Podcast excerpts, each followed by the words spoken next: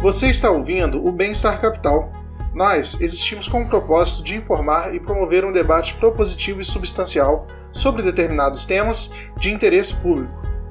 Nós somos financiados principalmente por nossos ouvintes, então acesse nosso Padrim para contribuir com uma mídia independente. Acesse também neoliberais.com e cadastre seu e-mail para receber notícias de nossa rede e também do nosso podcast e canal. Olá. Olá. Bom dia, boa tarde, boa noite para todos vocês que acompanham essa live agora aqui no Bem-Estar Capital. Se você não conhece o nosso canal, seja bem-vindo. Para consumir e para ver todas as nossas outras entrevistas e lives, você pode acessar todas as nossas plataformas digitais no arroba Bem-Estar Capital. Em todas as plataformas, para quem quiser ver via YouTube para quem quiser ouvir via Spotify. Bom, o Bem-Estar Capital de hoje começa não do jeito que a gente gostaria de começar, mas a gente começa com um editorial homenageando dois jornalistas que nos deixaram nos, no último domingo, dia 20 de junho. O primeiro jornalista é o Ricardo Carvalho. Ricardo Carvalho, que foi um dos entrevistados do Bem-Estar Capital, nos deixou no domingo, dia 20, vítima de uma infecção, infecção generalizada decorrente de uma pancreatite. Ricardo Carvalho, que foi um jornalista inspirador, uma figura muito carismática para todos nós aqui do Bem-Estar do Bem Capital. Ele foi repórter da Folha de São Paulo durante a ditadura e mesmo no backstage do Bem-Estar Capital, antes da gente começar a fazer as entrevistas, ele nos recebeu de forma muito calorosa, muito inspiradora e foi uma das entrevistas mais acessadas do Bem-Estar Capital e marcantes para nós, porque o Ricardo Carvalho, com toda a humildade do mundo, continuou falando conosco, em contato conosco, mesmo depois de sua entrevista, e fez ponte para muitos nós, jornalistas e integrantes do Bem-Estar Capital. A outra morte de outro jornalista, inspirador para nós também, aconteceu no mesmo dia 20 de junho, no domingo, do jornalista André Naveiro Russo. No sábado, dia 19, nós infelizmente lembramos a memória de 500 mil pessoas mortas pelo Covid-19 aqui no Brasil. No dia 20, o Russo fez parte dessa estatística também. André Russo era jornalista, radialista e atualmente professor da Belas Artes e da PUC São Paulo. Era um jornalista excelente, um radialista entusiasta do rádio e um amigo muito carinhoso. Russo, que era amado pelos seus alunos, tive o privilégio de ser aluna e ser amiga pessoal dele também.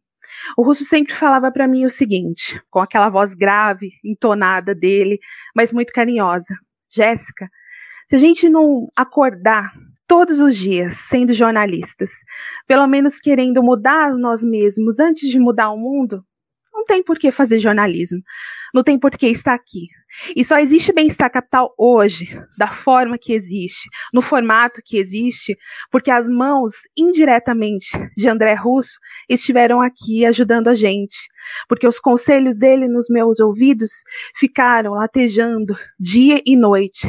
Jéssica, você precisa fazer jornalismo da melhor forma e da forma mais simples possível. A minha pequena cooperação aqui no Bem-Estar Capital, tem as mãos de André Russo. E o Bem-Estar Capital foi feito pelas mãos e a cooperação de Ricardo Carvalho e André Russo. A gente volta depois da vinheta.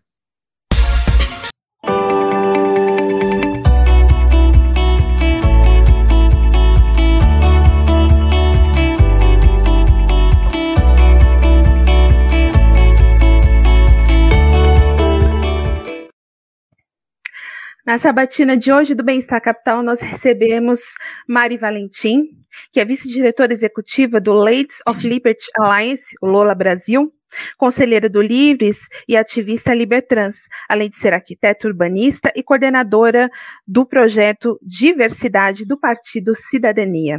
E nós recebemos também Johnny Freitas, terapeuta ocupacional, cofundadora da Associação Brasileira Intersexos e ativista intersexo. Para compor essa bancada maravilhosa de hoje no Bem-Estar Capital, nós temos Luiz Pérez, mestrando em Matemática Aplicada pela PUC-Rio, João Pedro Freitas, graduando em Economia pela USP, e eu, Jéssica Lopes, que sou jornalista pela PUC São Paulo. Mari, Dione, muito obrigado pela presença de vocês. Hoje é um programa muito, muito, muito especial. E a gente agradece por vocês terem aceitado o nosso convite. E é isso, é... gente. Pode falar. Pode Não, falar, só... Mari, depois Johnny. Eu acho que eu sou mais velho do que a Johnny, eu falo primeiro, tá, Johnny? tá certo. Você, a Johnny ainda é da geração millennial, né? Então, envelheceu hoje. É, eu, é. Queria, eu queria agradecer a oportunidade, o convite de vocês, mandar um alô para todos os, os, telespectadores. Eu sou dessa época, os seguidores, os ouvintes do Bem-Estar Capital. E é um prazer poder estar aqui junto com a Dione, minha amigona, minha lindona. E é um prazer estar aqui com vocês. Dione? É, queria agradecer a oportunidade né, de estar te falando sobre essa temática. É, fora de um meio que eu fico vendo sendo muito atacado ultimamente. É, e também falar um pouco sobre intersexualidade, né? Porque é um tema tão obscuro, assim, no sentido de discussão, né? As pessoas não têm ideia, não sabem o que, que é intersexualidade, né? Daí tem um movimento social que, quando falo movimento social, não é um movimento X ou Y, mas uma questão da sociedade mesmo em apagar essas vivências e essas histórias para fingir, né, que os corpos eles são apenas binários, né? Tipo, eu acho interessante a gente poder falar disso, né? numa, numa perspectiva é... de discussão política diferente. Certo. Bom, a gente tem bastante hoje, muito, muito assunto para falar. É, quem começa a discussão é Luiz. Perfeito. Eu queria primeiro endereçar uma pergunta para a Mari e depois uma para a Dione, né? Porque tem muitas particularidades de cada uma. E para começar, então, ô, ô Mari, eu queria saber um pouco mais de como foi seu processo de descoberta. Com quantos anos você já se via mulher? Com quantos anos você já percebeu que tinha alguma coisa diferente? É, e mais, como foi todo o processo de transição, sabe, da sua vida? Tipo, você conseguiu transicionar a partir de que idade? Quais foram os desafios? É muito caro, imagino. É, tem idade certa para isso? Conta um pouco para a gente, tipo, desde o seu nascimento, toda a sua descoberta, toda a sua transição, se você puder. Olha, essa pergunta aí dava umas duas horas. de, de, né, né? Olha o que, que ele me perguntou. Vou tentar fazer um resumo, né? É, não, a minha vivência enquanto mulher trans é desde quando eu me entendo por gente, né? Me entendo por gente desde quando eu descobri essa questão do menino, do masculino do feminino, né? Você vai tendo essas, esse aprendizado, sei lá, com 5, 6 anos de idade. Então, você já começa vendo que determinadas coisas não é para você, determinadas coisas é para você. E aí você vai vendo que você não vai se identificando com isso. Então, eu sempre gosto de falar que, que nesse meu processo de vivência da minha transgeneridade, eu senti isso desde pequeno. Desde, eu já senti essa, essa tolhida da minha liberdade desde a da infância. E aí, principalmente eu que venho lá dos anos 80, nessa época não se falava em transexualidade, transgeneridade, era um assunto que não estava na mídia, tanto que a primeira vez que eu me identifiquei com uma mulher trans foi com a Roberta Close, né, que ficou famosa na época, e eu acreditava que era só eu e a Roberta no mundo. É, como não existia essa pauta na imprensa, nos, nos, veículos de comunicação de massa, então você se sente literalmente um, um, uma peixinha fora d'água. Então você obviamente acha que você está errada e tenta conter né, esse desejo de viver essa plenitude. E, e eu sempre tive uma família muito conservadora, meu pai era muito conservador, então eu tive dificuldade, nunca, nunca abordei sobre esse assunto em família, não de uma forma aberta, franca, né? Era sempre assim. Fui parar no psicólogo com 15 anos de idade, 13 anos de idade, tentando me curar, né? Hoje em dia se fala muito em cura gay, né? Na época era uma coisa plenamente aberta, ó. Ah, uhum. seu filho, né, tem algum problema, vamos tentar resolver e tal. Então, como eu te falei, né, é, é, era uma vivência muito diferente de hoje em dia. E como eu tenho uma, digamos assim, um, uma questão extra que eu sempre me senti uma mulher trans, sempre me enxerguei como uma mulher trans, mas também sempre tive desejo por meninas, isso acabou atrapalhando ainda mais essa questão do meu reconhecimento, de saber que eu posso, assim, ser uma mulher trans e, e continuar tendo desejo afetivo por mulheres, isso é totalmente normal. Hoje em dia é muito mais falado sobre isso, mas na época era um tabu extra. E normalmente mulheres que têm essa, essa questão acabam tendo uma dificuldade extra de se posicionar, principalmente na minha época, que não se reconhecia essa diferença entre sexualidade e identidade de gênero. Então, acabou que eu tentei conter isso de várias formas possíveis e fui vivendo, tentando me equilibrar, tentando né, viver com essa minha transgeneridade. E acabei retardando essa, essa minha, a minha meu reconhecimento público da minha identidade de gênero. Fui para partir para parte profissional, fui estudar, fui me formar, fui fazer minha é, abrir meu escritório de arquitetura, para depois já com uma situação financeira estável, eu vi que realmente aquela questão não ia ser resolvida, que eu tinha esse direito de viver a minha liberdade de gênero, e aí com é, com quase 40 anos que eu vim assumir minha identidade de gênero publicamente. Eu falo isso sempre porque quem me conhecia na vida privada sabia da minha identidade, sabia disso, desse meu desejo de, de viver a minha transgeneridade, só que tinha todas essas questões, sociedade, família, trabalho, filho, né? Eu tenho um filho de, de 20 anos, e dificultaram isso. Então, aí, a partir dos 40 anos, teve aquele, aquele ano sabático, né? Quem tem 40, vocês não chegaram nos 40 ainda, ah. Mas geralmente 40 anos tem essa coisa do ano sabático, né? O que, que você vai fazer o restante da metade da sua vida? Se você vai continuar vivendo da mesma forma, se você vai fazer alguma mudança, você faz essa reflexão. Nessa reflexão dos 40 anos que eu fiz, eu disse: não, não dá, eu não quero viver mais 40 anos presa, é, eu tenho esse direito de viver da forma como eu sempre desejei, e aí chutei o, chutei o pau da barraca, já uma vida é, financeiramente estável, já tendo feito né, uma posição no meu mercado onde eu atuo. Tá vendo? Eu já falei aqui, ó, foi quase 12 minutos. Então, daqui a pouco a Johnny também fala muito. Vocês tomam cuidado, senão a gente vai passar até amanhã falando aqui. Mas basicamente é isso. Mas, ô, ô, agora, só, só, faltou falar um pouco da transição, como é que foi? E a questão da idade da transição. É, é, foi bem complicada, porque normalmente as pessoas, quando você fala em transitar publicamente com 40 anos, a pessoa te chama de maluca mais ainda. Né? Tipo assim, ó, pô, você já chegou aos 40. Como assim? Você. É, todo mundo pergunta, né? Você se, você se reconheceu trans aos 40, né?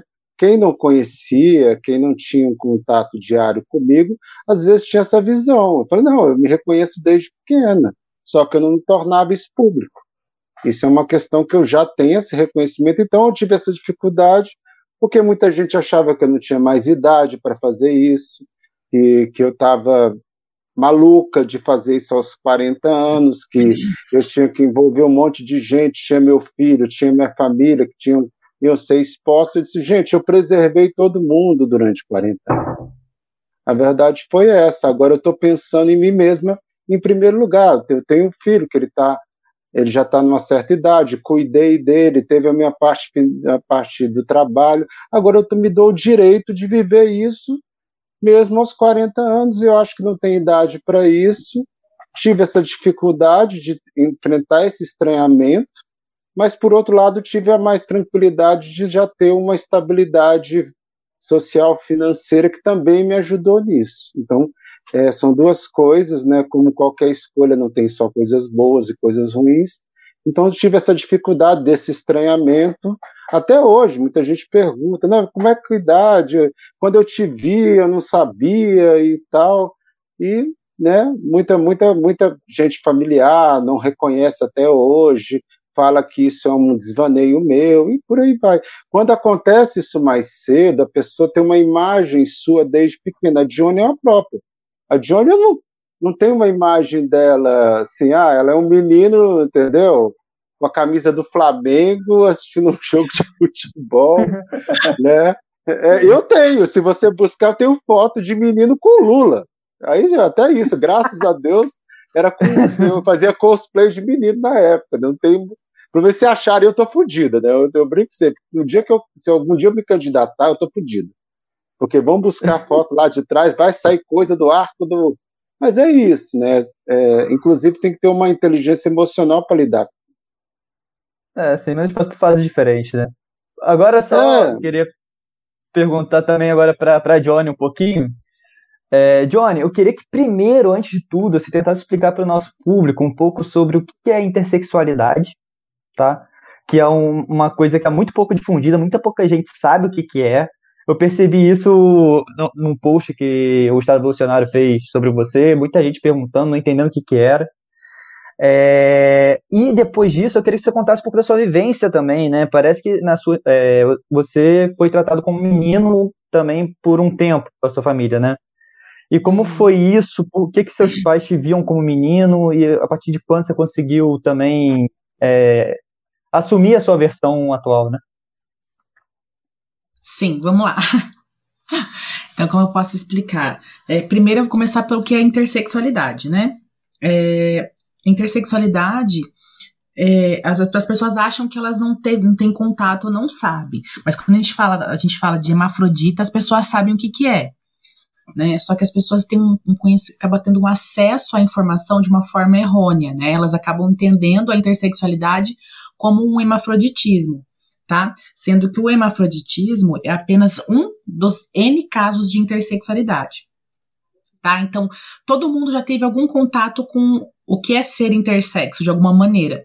Quando a gente acaba estudando o hemafroditismo, ou casos de hemafroditas, por exemplo, a gente tem um pequeno contato com isso. Só que o problema é que as pessoas acabam achando que ser é, intersexo é só ser hermafrodita. E o hermafrodita é apenas um caso dos mais de 40 estados intersexo. Né? Então, quando a gente pensa em intersexualidade, é pensar nos estados que são biológicos, né? Daí, assim, independente de identidade de gênero, sexo do, dimor, do dimorfismo neurológico ou da orientação sexual, a gente vai olhar para o sexo biológico, né? E lembrando que sexo biológico não é só sexo anatômico, não é só pênis ou vagina. O pênis e a vagina faz parte de um arcabo, arcabouço. Ai, meu Deus, eu sou do, do interior, eu falo tudo com. Ai, que raiva que me dá. eu tento não puxar esse R, mas esse R fica em mim. Fica, fica tranquilo, faz parte da sua identidade. É, é, que eu fui criada nos interiores, né, do Paraná e de São Paulo. Daí eu fico assim com esse R forte. Mas faz parte dessa diversidade biológica, né, que, que abrange tanto genitália, que é o sexo anatômico, como genética, que é o sexo cromossomo e o sexo genético, como gônadas e próstata e útero, que são o sexo interno, né, que é o sexo que a gente chama de, de ductos, que são os ductos mullerianos e, e wolfianos, e quanto à questão hormonal, que envolve é, a formação do fenótipo. Né? Então, sexo biológico também não é algo simples, né? não é só genital. O sexo biológico envolve todas as questões biológicas. Então, o intersexo ele vai ter uma dessas questões que não bate com outra questão. Por exemplo, ele vai ter um sexo genético que é diferente do sexo anatômico ou vai ter um sexo genético que é igual ao sexo anatômico, mas é diferente do sexo é, gonodal, que é o interno, né, que pega ovário ou testículo. Então, ser intersexo é essa mistura mesmo, é uma miscelânea de, de biologia num corpo, num único corpo, tá? Só que as pessoas acabam tendo contato apenas com o hemafroditismo. A gente tem várias, várias questões intersexo. A gente tem o hemafroditismo verdadeiro, a gente tem insensibilidade androgênica, a gente tem hiperplasia adenal congênita, a gente tem sensibilidade parcial, a gente tem é, regressão testicular, a gente tem várias questões intersexo, né? É, síndrome de Suel, né? É, a própria síndrome de Morris também, né? Então, são várias questões que envolvem a intersexualidade. Hoje, a gente sabe que é em torno mais ou menos, né? Porque eu tenho, eh, todo, todo ano sai uma descoberta nova, porque lembrando que, independente da religião da pessoa, e dá para ver qual é a minha religião, independente de eu ser LGBT, eu tenho, eu criei uma uhum. crença religiosa e não tenho problema nisso, porque eu sei que ele me aceita como, como eu sou e me criou do jeito que eu sou. Então, não tem nenhum problema com isso. Né? É, independente da religião que a gente tenha, é, das crenças que a gente tem, existe dados biológicos, né? E os dados biológicos mostram que existe N percepções biológicas de sexo entre o macho e a fêmea humana, né? E isso é um fato, não é uma ideologia, é um fato bioquímico, inclusive, né? E genético. Então, a gente precisa discutir sobre isso, porque independente do posicionamento político que a gente tenha e da religião que a gente tenha, é um fato, né? Não vai deixar de existir, né? Não, não, vai existir por causa da crença de alguém, né? Vai continuar nascendo. A pessoa pode me falar que não existe hermafrodita. Não, vai continuar nascendo, né? É, no mundo inteiro vai continuar nascendo, a pessoa acreditando ou não, né? Pode, pode acreditar que homem só é XY. Vai continuar nascendo um monte de casos de homem XX, né? Que é o caso do sexo reverso onde a pessoa é XX e nasce com pênis. Então, a pessoa pode acreditar no que ela quiser, mas isso vai existir. A mulher XY, que nasce com vagina e é XY, isso vai continuar nascendo. Então, e qual é o seu é caso, é Johnny? Você né? pode falar um pouco pra gente do seu caso particular de intersexualidade? Então, o meu caso é complexo. No meu, meu caso em si é raro, né? Porque quando a gente pega, por exemplo, intersexualidade, a gente está falando de 1 para 100 nascimentos, tá? Porque 1 para 100, né, é 1% da população. Então, por isso que a gente precisa discutir isso, né? Que passou da hora, uhum. tem muita gente que nasce e ninguém que sabe, né? É complicado. Uhum. Mas a gente fala 1 para 100, porque a gente pega todos esses casos que eu mencionei, né? Que passam de 40, daí você faz lá. Você, quem que vai estar tá fazendo aí mestrado o em matemático aqui. Então, você vai pegar eu. todos esses casos, e daí você vai fazer lá a sua continha e vai ver que é 1 para 100, mas cada caso em particular é um dado diferente, né? O meu caso é raro porque o meu caso é mosaico. Mosaico não é tão raro, mas o meu mosaico envolve outras questões associadas que eu descobri, inclusive, recentemente, recentemente fazendo é, exames genéticos, né, mais específicos. Eu tenho um mosaicismo que envolve, né, é, ser XY, XX e XXY, que daí é um caso mais raro, né, é um mosaicismo triplo com insensibilidade androgênica parcial nas células XY, ou seja, minhas células XY elas não respondem à testosterona. Então eu tive desenvolvimento parcial lá, o que eu digo masculino, por causa que as células XX e XXY responderam à testosterona que eu produzia, produzia quando eu era bebê, né? Não por causa da minha célula XY, só para você ver as coisas. Nem é, não é porque você tem célula XY que, né, necessariamente você vai ter componentes masculinos, gente. Então é uma coisa que a gente precisa entender quando a gente vai falar de genética. No meu caso, quem respondeu a testosterona foram as células XX. Que coisa, né? é, né? Coisa não funciona assim tão quadradinha.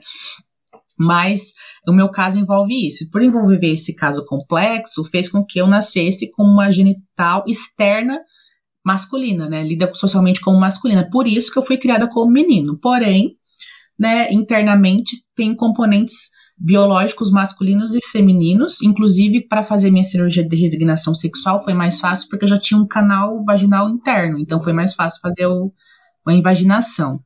Então, tem ovário é... também, útero? Não, não, tenho trompas, mas é... complexo, né, gente? Ai, é. ai, ai, vida. É, calma, né, mas... Luísa? Hã? Não, eu, eu não nasci com ovário, eu tinha um testículo digenésico, que é um testículo que ele forma testículo, e mas ele sofre de genesia depois, logo da formação. Então você ele produz testosterona por um tempo e para de produzir. Ele, ele, ele morre. Como se, não é esse termo, tá, gente? Mas eu tô falando porque a gente tá falando uhum. pro público. Então ele morre e para de produzir, fica infuncionável, né? E daí foi, foi, só produziu o suficiente para fazer uma diferenciação sexual da genitália externa. E daí depois morreu. Tanto que depois que eu, eu, eu nasci, né, não entrei na puberdade, nada disso. Mas é óbvio que se eu não tivesse feito tratamento hormonal, eu ia ficar andrógena, né? Eu ia ficar no meio, literalmente, porque daí o testículo que eu tinha não funcionava como testículo, eu não tinha ovário, logo eu não ia produzir nada, ia ficar bem ambígua, né? Ia ter uma. Por eu ter células XX e ter células XXY, é, um pouquinho de hormônio que você tem, porque você tem, né? Você, a suprarrenal produz hormônios sexuais também, mas dosagem baixa. E daí, provavelmente, falando provavelmente porque eu fiz tratamento. Então, eu não sei como seria, tá, gente? Porque tem que, eu tinha que ficar, tipo, tinha que fazer um estudo comigo, deixar o sem tratamento hormonal para ver o que acontecia. Mas não ia fazer isso comigo, né, gente? Na época do nazismo, para submeter pessoas só para você ter curiosidade, né? Então, provavelmente eu ficaria andrógena, né? Teria um. Acho que tem uma foto minha da minha transição. Começou o tratamento uma, com, com que idade, Johnny? Que você começou a tomar hormônio? É, oficialmente foi com 14, porque daí eu comecei a tomar regularmente, né? Mas foi com 13 anos que eu comecei a ter contato, né? Que era na época da, da, da puberdade, que eu não tive puberdade, e eu comecei por conta própria, porque essa situação das pessoas trans no Brasil, eu falo das pessoas trans, porque se eu fui criada por um gênero que eu não me identificava, logo eu sou uma pessoa trans também, né? A realidade que agora vem mudando, né? agora, em plenos, tipo, 20 anos depois da entrada do século 21, que agora adolescentes trans podem ter acesso à hormonoterapia, né? Daí fica um monte de gente achando que isso vai fazer alguma coisa, vai nada, vai salvar as pessoas. Porque imagina, eu fiz a automedicação e a maior parte das pessoas trans fazem automedicação. É muito pior você fazer automedicação que você ter um tratamento médico adequado, no caso, com alguém que entende, né? É, não é à toa que um monte de menina trans aí passa por um monte de dificuldade por causa disso. Até usa silicone industrial, né? Enfim. E a fase da puberdade é importante, né, também, né, para começar a transição, né? Ou não? Em que sentido você questiona? Porque assim, a não sei, é porque eu vi ósseo, articular, né, para uhum. você finalizar seu crescimento de altura, né? Porque sem hormônio sexual não tem é, fechamento de epífise, então os ossos continuam crescendo. Se você tiver GH, claro. Ah, Sim, Johnny, é, Mari, é, a minha pergunta, minha próxima pergunta tem a ver ah. sobre isso que vocês estão falando. Que hum, é o seguinte, é, é uma pergunta para as duas, né? A, a gente vê casos de crianças que não se identificam com o sexo biológico, né? Com que idade vocês pensam que alguém tem certeza que não se identifica com sexo biológico, visto que tem isso que a Dione falou, né, que tem essa parte também psíquica, que cientificamente é comprovado que o nosso cérebro só é finalizado a partir dos 20 anos, que é quando as capacidades de processamento e velocidade melhoram. Como é que isso pode ser colocado no, de forma assertiva de forma que agregue dentro da, da comunidade LGBT sem causar repulsa e sem ser também um discurso preconceituoso para os LGBTs? Então, mas deixa eu começar é, falando, por causa que é. Sim, é, então, porque assim, a parte biológica, olha, a Johnny pode falar muito melhor do que eu. É que eu estou fazendo, eu tô fazendo doutorado em, em, patologia clínica justamente para estudar as pessoas intersexo e trans, né? É, na parte biológica. Mas assim, o cérebro, quando você pensa que ele está formado em torno dos 20 anos, a gente está falando de funções cognitivas e de é, transmissões motoras, tá? A identidade de gênero é formada muito antes. Tá? A gente tem um dimorfismo sexual que acontece dentro da, da fase uterina. Né? Em torno dos, das cinco semanas, tem a diferenciação do sexo físico, anatômico, por questões hormonais. A gente tem uma cascata hormonal regulada por 21 genes, tá? Que estão tanto em cromossomo sexual quanto no cromossomo autossômico o cérebro sofre o mesmo processo de dimorfismo sexual, só que na 12 semana. Na grande maioria das pessoas, que é 99% da população, o dimorfismo sexual cerebral coincide com o dimorfismo sexual físico.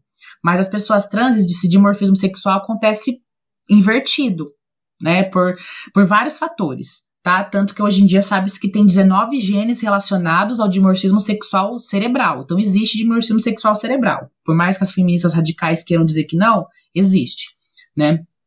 É, e assim, é, tem vários fatores. Esses genes regulam desde a formação da ínsula, do córtex cerebral, desde a de como o cérebro vai, é, vai recepcionar é, moléculas na, nas sinapses né, é, dendríticas também, como, por exemplo, a, a, resposta à serotonina, resposta à endorfina, resposta à acetilcolina. Entende? O cérebro masculino, macho, fala cérebro macho, porque masculino é gênero, né?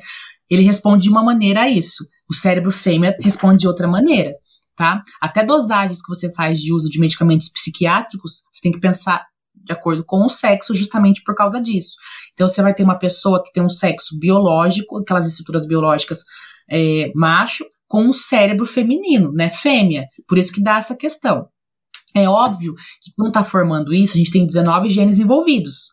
Né? Às vezes não são todos esses genes que estão envolvidos, às vezes é um ou outro que tem algum desarranjo, ele não expressa de forma adequada, então você vai ter níveis de disforia de gênero tá? Se você tem níveis de disforia de gênero, você vai ter pessoas que a partir dos 3 anos de idade, que é quando começam a aparecer os primeiros sinais, né, de você estar tá se identificando ali no mundo, percebendo o seu sexo, percebendo ah, o seu meio, percebendo as relações de afetividade com o seu pai, com a sua mãe, com quem convive com você, que vai aparecer ali. Eu, desde os meus três anos, eu tenho tinha certeza que eu era menina, entende? A Mari trouxe que, pelo jeito, é mais ou menos por essa idade. Mas vai, ser, vai ter pessoas trans que vão ter diferentes fases, por quê? Vai depender de um processo que é englobado por vários genes, por cascatas hormonais, por respostas enzimáticas a neurotransmissores, né? É, inclusive, tem alguns casos de pessoas trans que têm insensibilidade aos androgênios, não no corpo, mas nas células neurológicas. Entende? É o corpo que responde a testosterona, o cérebro não responde. Então, assim, por mais que a gente saiba de vários estudos, inclusive saiu mais dois recentes, em 2019, até fiz um vídeo sobre, em 2021, né, que em 2019 ele, ele estudou os axômios e os genes relacionados à transgeneridade. Em 2021, a resposta hormonal do cérebro em relação à, à transgeneridade, né, os hormônios sexuais. E ainda é uma gama de fatores, tá? Porque do mesmo jeito que o sexo biológico, a gente tem o macho e a fêmea típica, que são maioria e nunca vão deixar de ser maioria, e a gente tem um expresso, né, espectral entre macho e fêmea, a formação do cérebro também vai envolver isso tá? Não é à toa que existem não binários, entendeu? E Eita. que são minoria também, como intersexo é minoria, como pessoas trans são minorias, porque essas questões de, de da, da enzima não funcionar ou da molécula não ligar na chavinha lá do receptor acontece algumas vezes, são falhas, são falhas, gente. Eu não tenho nenhum problema de falar de mutação aqui, tá? Eu sou uma mutante, eu sou mutante. Só que as pessoas têm que encarar a mutação enquanto algo que faz parte da, da vivência e da experiência humana. A gente tem mutações benéficas e mutações maléficas, no sentido do câncer, por exemplo, a mutação maléfica, né? E essas outras mutações, elas fazem a gente chegar onde chegou, né? A gente enfrentou dezenas de pandemias, uma pelo menos a cada 100 anos, por causa das mutações, entendeu? Eu acho que essa palavra mutação não tem que ter sido vergonha, gente. A gente tem mutação, mas é uma mutação que faz a gente ser diferente tá? Não faz a gente ter uhum. uma doença no, a, e não poder viver é, na sociedade como qualquer outra pessoa de direito, é, ter direitos humanos e trabalhar e contribuir para a sociedade de alguma maneira. Mas assim, eu, eu expliquei isso por quê? Porque tem muita gente que acha que discutir isso é ideologia, sabe? Por causa dos estudos de gênero, por causa da teoria queer, mas assim, isso é uma forma de estudar a questão de percepção de gênero, mas não tem só isso. Existem vários estudos biológicos que falam da transgeneridade, da da transgeneridade, transexualidade, intersexualidade, até da homossexualidade. Então não é só uma questão sociocultural, é uma questão biológica também tá? que se completam, porque nós somos humanos. Então, respondendo a sua pergunta, eu precisei fazer essa mini aula, desculpa, porque a pessoa trans, ela tem que ter liberdade de ser ouvida, independente da idade. Mas é óbvio que, do ponto de vista bioético, você vai responder a cada idade. Criança não deve usar hormônio, tá, gente? Isso eu falo por crianças intersexos, que essas usam hormônio contra a vontade. Criança trans não usa uhum. e não vai usar, porque não é a fase hormonal. A criança trans ela tem que ser acompanhada psicologicamente, com psicólogo, assistente social, pedagogo, para entender esse processo. Por quê? As crianças que apresentam disforia na infância, apenas 10% vão manter a disforia e ela vai atravessar a adolescência. Tá? Essas crianças realmente têm a disforia a nível grande, entende? Grande mesmo, que é o que vai dar disforia de gênero de fato. As outras vão ser crianças que têm uma disforia em relação aos papéis de gênero, porque são crianças LGBT, são, são é, muitas vezes vão ser homossexuais, que já são, né? Porque a gente tem que lembrar que homossexual não nasce com 18 anos. É, assim, homossexuais, bissexuais, e às vezes até um heteroafeminado, porque existe heteroafeminado, gente, né?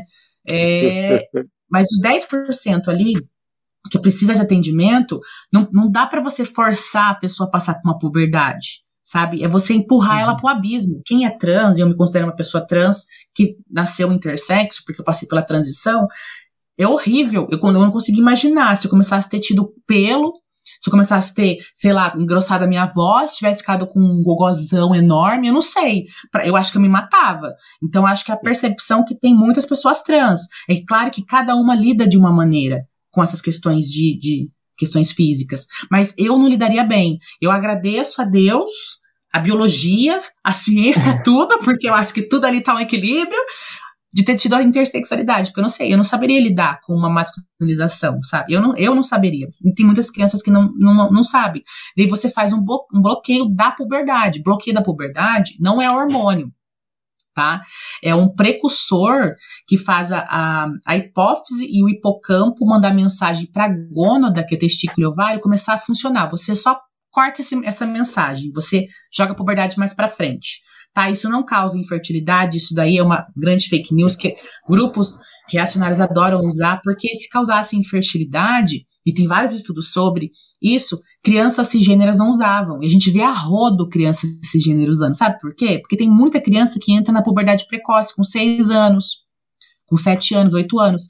Então você faz o tratamento de, de, de bloqueio de puberdade dos 6 até 14 anos uma criança dessa e ela não é trans, ela faz por quê? Porque tem fase para entrar na puberdade, para você ter crescimento ósseo, para sua articulação formar de forma adequada, tá? Para você crescer de fato, porque a gente, todo mundo produz GHs em diferentes níveis, né?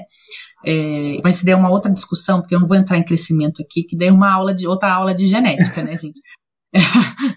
É, é, então é isso. Assim, então, qual é a fase? A fase que a criança trazer, tá? A questão é ter protocolo. Para criança, tratamento psicológico. Pré-adolescente, bloqueio. 16 anos, tratamento hormonal. Cirurgia depois dos 18. Como é feito na grande parte do mundo civilizado, né? Eu falei demais, Beleza. falei, né? É, eu falei para vocês que ela, que ela, que ela é, gosta de falar, eu avisei. Eu achei perfeito, até porque ela respondeu um pouco da minha pergunta também, que eu falei sobre a puberdade, da importância também nesse processo. Já explicou e, todo, toda a questão das idades, já maravilhoso. E, e, eu gosto da ideia que ela falou dos mutantes, que eu acho ela muito parecida com a vampira dos X-Men. Acho que é bem por aí mesmo. né, né, amiga? Você tem a cara da vampira dos X-Men. comigo! Vai sugar energia. Vou sugar energia, Isso. só não falo por onde. Ai, quando, quando, quando a, alguém fala esse tipo de pergunta, né, tirando essa parte biológica, eu acho que inclusive a Johnny sabe muito mais do que eu, por ser a área dela, ela até, até eu, eu sempre provoco quando o pessoal tenta fazer esse recorte né, XX, XY e tal, falo assim, você já sabe, já fez um mapeamento genético para ver se você é XX, XY mesmo? Para você ficar falando, porque às vezes você nem sabe. Aí a pessoa, não, eu sou XY, você já fez? É isso que você está dizendo? Porque eu disse que tem variações que eu aprendi com uma amiga minha. E, e aprendo muito com ela sobre essa questão de intersexualidade. É muito legal ela trazer esse assunto, porque, inclusive, no meio LGBT, intersexualidade ela, ela é meio.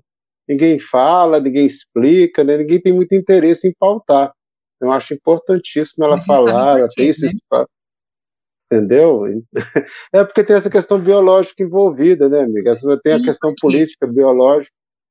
Tem uma, uma questão muito chata no movimento, eu fico muito triste com isso, que é assim, como se é, um movimento, assim, algumas umas pessoas extremadas, tá, gente? A gente não pode, eu não gosto de, de atacar pessoas, eu não gosto de atacar a direita, eu não gosto de atacar a esquerda quando ela é democrática, tá? Quando sai do espectro democrático começa a defender regime totalitário, para mim já não dá certo, porque a gente tem vários exemplos de regimes totalitários no mundo inteiro e nunca deu certo, né? É, que eles se pautam apenas nos estudos socioculturais. E estudos socioculturais não levam muito em conta a questão biológica. Então, quando a gente fala de sexo biológico, parece que sendo uma ofensa, e não é uma ofensa, faz parte da diversidade humana. Sexo biológico, identidade de gênero, expressão de gênero, orientação sexual. Daí, as pessoas intersexo são excluídas porque elas são questões biológicas, puramente biológicas. Claro que sofrem atravessamentos socioculturais, porque está inserido numa cultura tá? Mas é biológico. Então a gente leva repulsa, porque a gente levanta na bandeira a questão do sexo biológico. Porque eu já fui em, em mesa que tentavam desqualificar o sexo biológico. Não, gente, sexo biológico não importa, importa a identidade de gênero, não sei o quê, é, é muito é, machista, é muito é, falar do sexo biológico. Eu falei, gente, quando vocês fazem isso, vocês estão invisibilizando o intersexo. O intersexo é sexo biológico. Né? É, uma, é até uma oportunidade de a gente mostrar que a, natureza é diversa, né? Ela possibilita isso. Sexo biológico é importante. Tá? Agora, se uma pessoa tem uma disforia de gênero com seu sexo biológico, isso também não é errado, isso acontece, isso faz parte da natureza, mas você não precisa desqualificar o sexo biológico, entende? É, então, Johnny, é, enquanto o Luiz ele seleciona uma pergunta do, da nossa audiência agora pelo, pelo YouTube, é, eu perguntei isso para você justamente para você desmistificar um pouco do que é essa coisa do sexo biológico versus a ideologia de gênero, porque eu também tenho essa mesma percepção que você. Né, como eu frequentei durante muito tempo palestras e, e, workshops e seminários onde tinham minorias LGBT, eu sempre em, encontrei a falta de alguém que falasse dessa maneira como você falou, que falasse não só do, dos gêneros, mas falasse também da biologia, porque isso é muito importante. Então essa pergunta veio para você elucidar não só a gente que está aqui na bancada, mas também a nossa a nossa audiência agora e que é muito importante. Luiz, qual que é a pergunta que nós temos? Então, eu queria passar a isso aqui, o, o é, Johnny, você tem esse material que ele está perguntando, da síndrome de La... Se eu não me engano, a, a, síndrome de La Chapelle é o homem XX, se eu não me engano. Porque eu sempre uso homem XX, mulher XY e tal. Eu tenho alguns materiais sim, inclusive no meu vídeo que eu falo de homens XX, lá no YouTube, eu disponibilizo, algumas, eu disponibilizo algumas referências.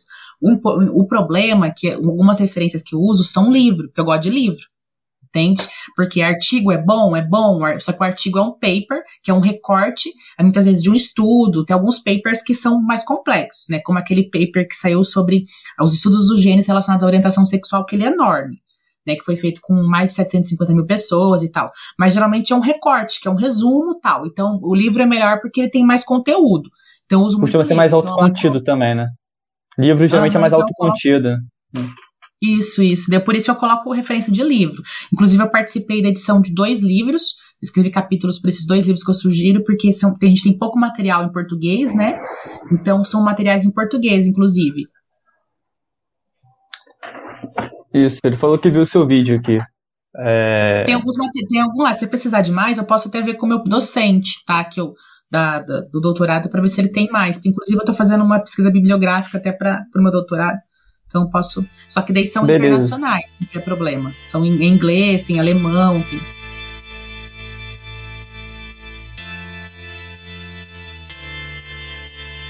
Pá, boa noite, gente. É um prazer estar aqui, está sendo uma verdadeira aula. E, bom, uh, vocês estão conseguindo me ouvir porque eu tô com um problema no meu microfone aí eu só conferindo. Beleza. É, bom, é uma pergunta para ambas. É, Entrando um pouquinho mais na questão do processo de transição de gênero, uh, o quão receptivos foram os profissionais que vocês trabalharam, terapeutas, médicos, enfim, e se houve algum julgamento por parte desses profissionais e também uh, se vocês se sentirem confortáveis em falar, foi na rede privada, no SUS, se o SUS dá suporte para esse tipo de coisa ou não. Então, é, no meu caso, como o meu processo é mais longo, a Diana é novinha, né? Então é diferente. Ela não pegou essa uma fase mais dura, né? Dessa questão da, da parte médica, né? Eu lembro que a primeira vez que eu fui num grupo de apoio na UNB aqui em Brasília, há muito tempo atrás, não vou revelar quanto. É, na época tinha um grupo de apoio com psiquiatras, psicólogos, assistentes sociais, e, e quando eu revelei que eu tinha uma identidade de gênero, né? Revelei a minha transgeneridade. Quando eu dizia que eu ainda assim gostava de mulheres, que minha, tinha desejo por mulheres, é, houve uma rejeição na época, inclusive dos psicólogos, psiquiatras. Não digo uma rejeição direta, mas é como se houvesse uma desqualificação da minha identidade de gênero. Isso aconteceu no passado. É, hoje em dia isso é, não acontece, pelo menos não da forma como acontecia antigamente. Hoje em dia, a maioria das capitais, a maioria, não, as grandes capitais, São Paulo, Goiânia, Brasília, algumas cidades tipo Uberlândia, já tem ambulatórios de apoio para pessoas transexuais, e lá você tem essa assistência, né? é, a parte de psiquiatras, endocrinologistas, psicólogos. Então, hoje em dia, por essa pauta ter ganhado muito, muita visibilidade nos últimos, eu digo de uns 10 anos para cá, então é, o conhecimento, inclusive, tanto do grande público quanto dos profissionais, aumentou bastante.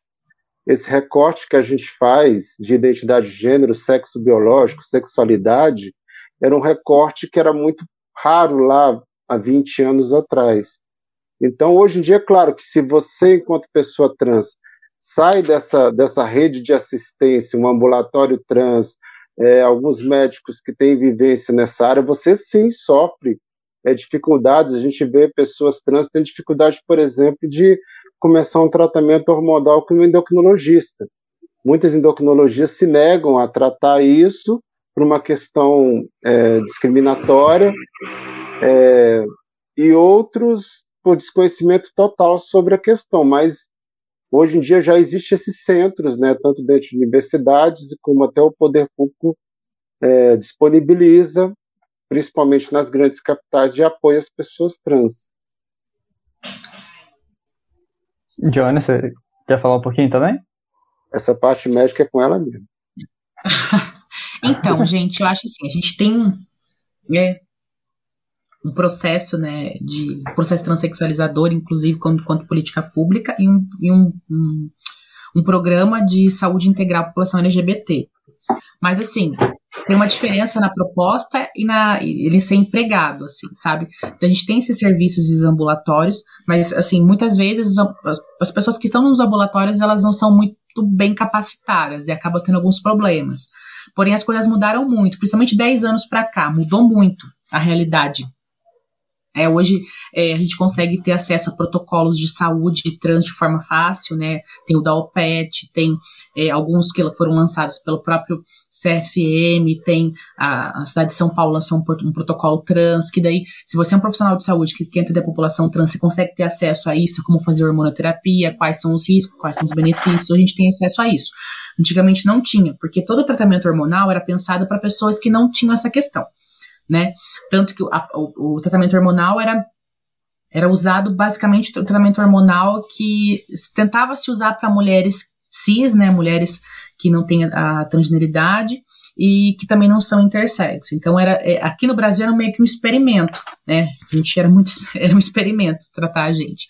Só que eu passei por dificuldades porque eu costumo falar que as coisas melhoraram de 10 anos para cá, porque a minha percepção em relação à saúde e não só a saúde, a educação e a segurança, melhorou comparado a outras épocas. Claro que a gente está num país muito preconceituoso. Eu concordo que nosso país é o que mais mata no Ocidente, discordo do ponto de vista se ele mata no mundo, né? É, eu discordo não porque eu sou negacionista, eu discordo porque a gente não tem dado dos países islâmicos, a gente não tem dado de países da África, então eu acho muito é, é, prepotência não querendo ofender ninguém, pelo amor de Deus, mas a gente achar que mata mais que nos países que a gente não tem nem dado. Que a gente sabe que ser pessoa LGBT é crime, entende? Mas claro que do Ocidente o país é o mais mata, mais mata trans, mais mata LGBT, mais mata todo mundo, porque é um país extremamente violento. E daí, óbvio que a violência e crime de ódio ia ser enorme aqui. Né? É um país super violento, é, e eu percebo isso na minha própria vivência, porque de 10 anos para cá eu consegui encontrar profissionais que me atendiam adequadamente, tanto na rede privada quanto no SUS, né? Eu fiz meu tratamento da cirurgia no SUS, porque não tinha para onde ir, não tinha para onde ir, assim, tipo, e ainda, ainda mais eu fui muito maltratada na época, é, foi muito triste, assim, eu, eu só consegui chegar onde eu cheguei do ponto de vista cirúrgico porque eu encontrei bons profissionais no meio, mas o sistema em si não estava preparado para corpos que não são binários. Assim. Quando eu falo corpos que não são binários, não estou falando de questões de não binaridade de gênero, estou falando de não binaridade de sexo mesmo, tá? Então a gente não tem como pedir exame. Eu estava registrada como de sexo masculino, então naquela época. Então você não consegue pedir alguns exames porque você está registrada como sexo masculino. Vezes tem que fazer exame feminino, você entende? E o SUS não permite. E daí é, é um, é entrave, uma coisa tão besta, né? Você não consegue fazer. E, e daí tinham profissionais que por eu ter uma genitália externa masculina, que queriam que eu fosse menino, independente de eu falando que eu queria ser menina, entende? Então queriam me tratar com testosterona, eu falava que não queria, né? E é, me tratavam no masculino, eu com essa, essa, essa aparência, claro que mais magra, porque hoje eu estou meio gordinha, mas eu era bem sequinha, até postei uma foto no meu Insta, eu com 15 anos, né? E mesmo assim, eles queriam, queriam que eu cortasse cabelo, queriam, né? Eu, eu senti uma pressão maior da comunidade médica, eu falo médica mesmo porque a psicologia me, me, me acolheu, mas os médicos, endocrinologia, a única que me acolheu foi a geneticista, mas o endocrinologista, o urologista, o ginecologista queriam que eu fosse menina porque era mais fácil, né? Já que eu tinha um registro masculino, já que era fora era masculino, se precisasse fazer alguma coisa era só uma, uma cirurgia menor, daí tirar a ginecomastia que eu tinha e tal. Eu, menos resistência da minha família, pra você ter ideia, eu, eu senti do que dos médicos. Logo depois que descobriu essas questões, é, foi muito rápido a aceitação da família, né? Principalmente da mãe, que é a mãe que cria ali, que tá perto, ela acabou, já, já percebia que tinha algo diferente, mas do, foi mais rápido eu senti apoio do meu pai do que dos médicos, pra você ter ideia. Foi muito mais difícil.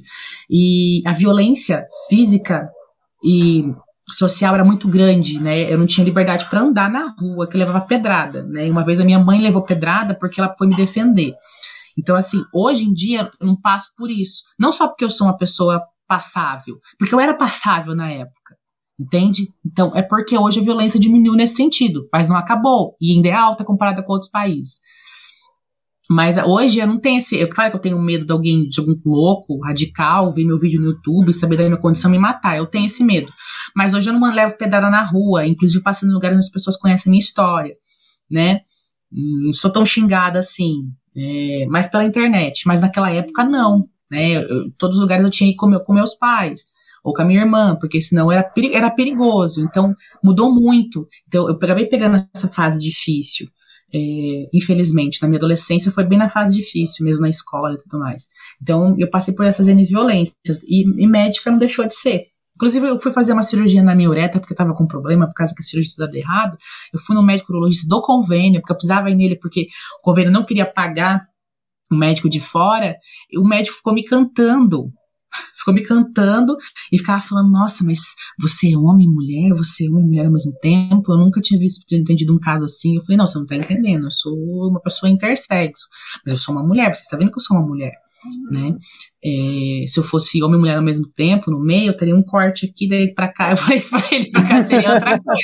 Né? É, não, e, e, meu papel social, minha identidade de gênero, né? É, meus documentos, eu sou de mulher. Eu estou querendo que você assine esse laudo, porque o convênio, para provar para o convênio que você também não sabe me tratar, né? Foi um sacrifício. Daí eu, tive que numa outra vez, pra vocês terem ideia, pra você ver como as coisas que a gente passa, parece bobeira, mas quem passa sabe que é difícil. Com um decote assim, pra ele ficar olhando pro meu decote e daí ele assinou o papel. Ai, gente, loucura. Mas foi isso, sabe? Umas coisas loucas. Eu falo demais. A gente vai entrar no, no, numa agora na segunda rodada de, de perguntas, que aí tem a ver um pouco com política também, né? Quem começa é o Luiz. Beleza. Antes eu queria só deixar aqui o registro que eu acho que acho que o grande diferencial de vocês dois é que vocês são muito pacientes, vocês têm muito cuidado em falar com as pessoas. Eu vi pessoas é, lá no Facebook mesmo falando coisas assim, é, até meio pesadas, assim, e às vezes de repente espera um pouco para responder, mas depois responde com toda tranquilidade, com todas as informações necessárias. Realmente é de tirar o chapéu a, a paciência de vocês, né? E todo o cuidado que vocês têm para falar com as pessoas. Isso para quem é... acompanha também a Mari no Facebook, né, Luiz? Porque a Mari no Facebook ela é super, é super de boa, o pessoal que causa treta nos, nos comentários dela, né, Mari? Ela, ela é, só dá um... é... Fala. Não, é porque quem está nesse como eu, eu estou principalmente no ativismo, né, muito forte. A Johnny, a Johnny também está isso, só que ela tem essa questão do doutorado, de estar na área biológica e tal, então tem um outro local. Como eu sou arquiteto, não entendo nada de biologia, assim, no sentido que a Dione entende, então o meu ativismo é basicamente político, né? Então eu acho que, que se você não tiver esse papel de ter mais tolerância e conversar sobre isso, é, as pessoas acabam interditando o debate, não falam e saem com imagens né, negativas sobre a questão. Né? É um trabalho, inclusive, muito difícil, né? Porque o que a gente está fazendo aqui é exatamente isso, falando sobre um tema que eu e a Dione já falamos dele centenas de vezes, né? E tem que realmente ter uma paciência de conversar, de explicar, de botar as pessoas em contato. É o que eu sempre falo. O preconceito ele acaba se diluindo normalmente com o contato. Quando a pessoa sai desse local de é, eu acho, né? Eu nunca tive contato, eu não sei como é que funciona. Quer dizer, essa parte do imaginário passa muita coisa na cabeça das pessoas.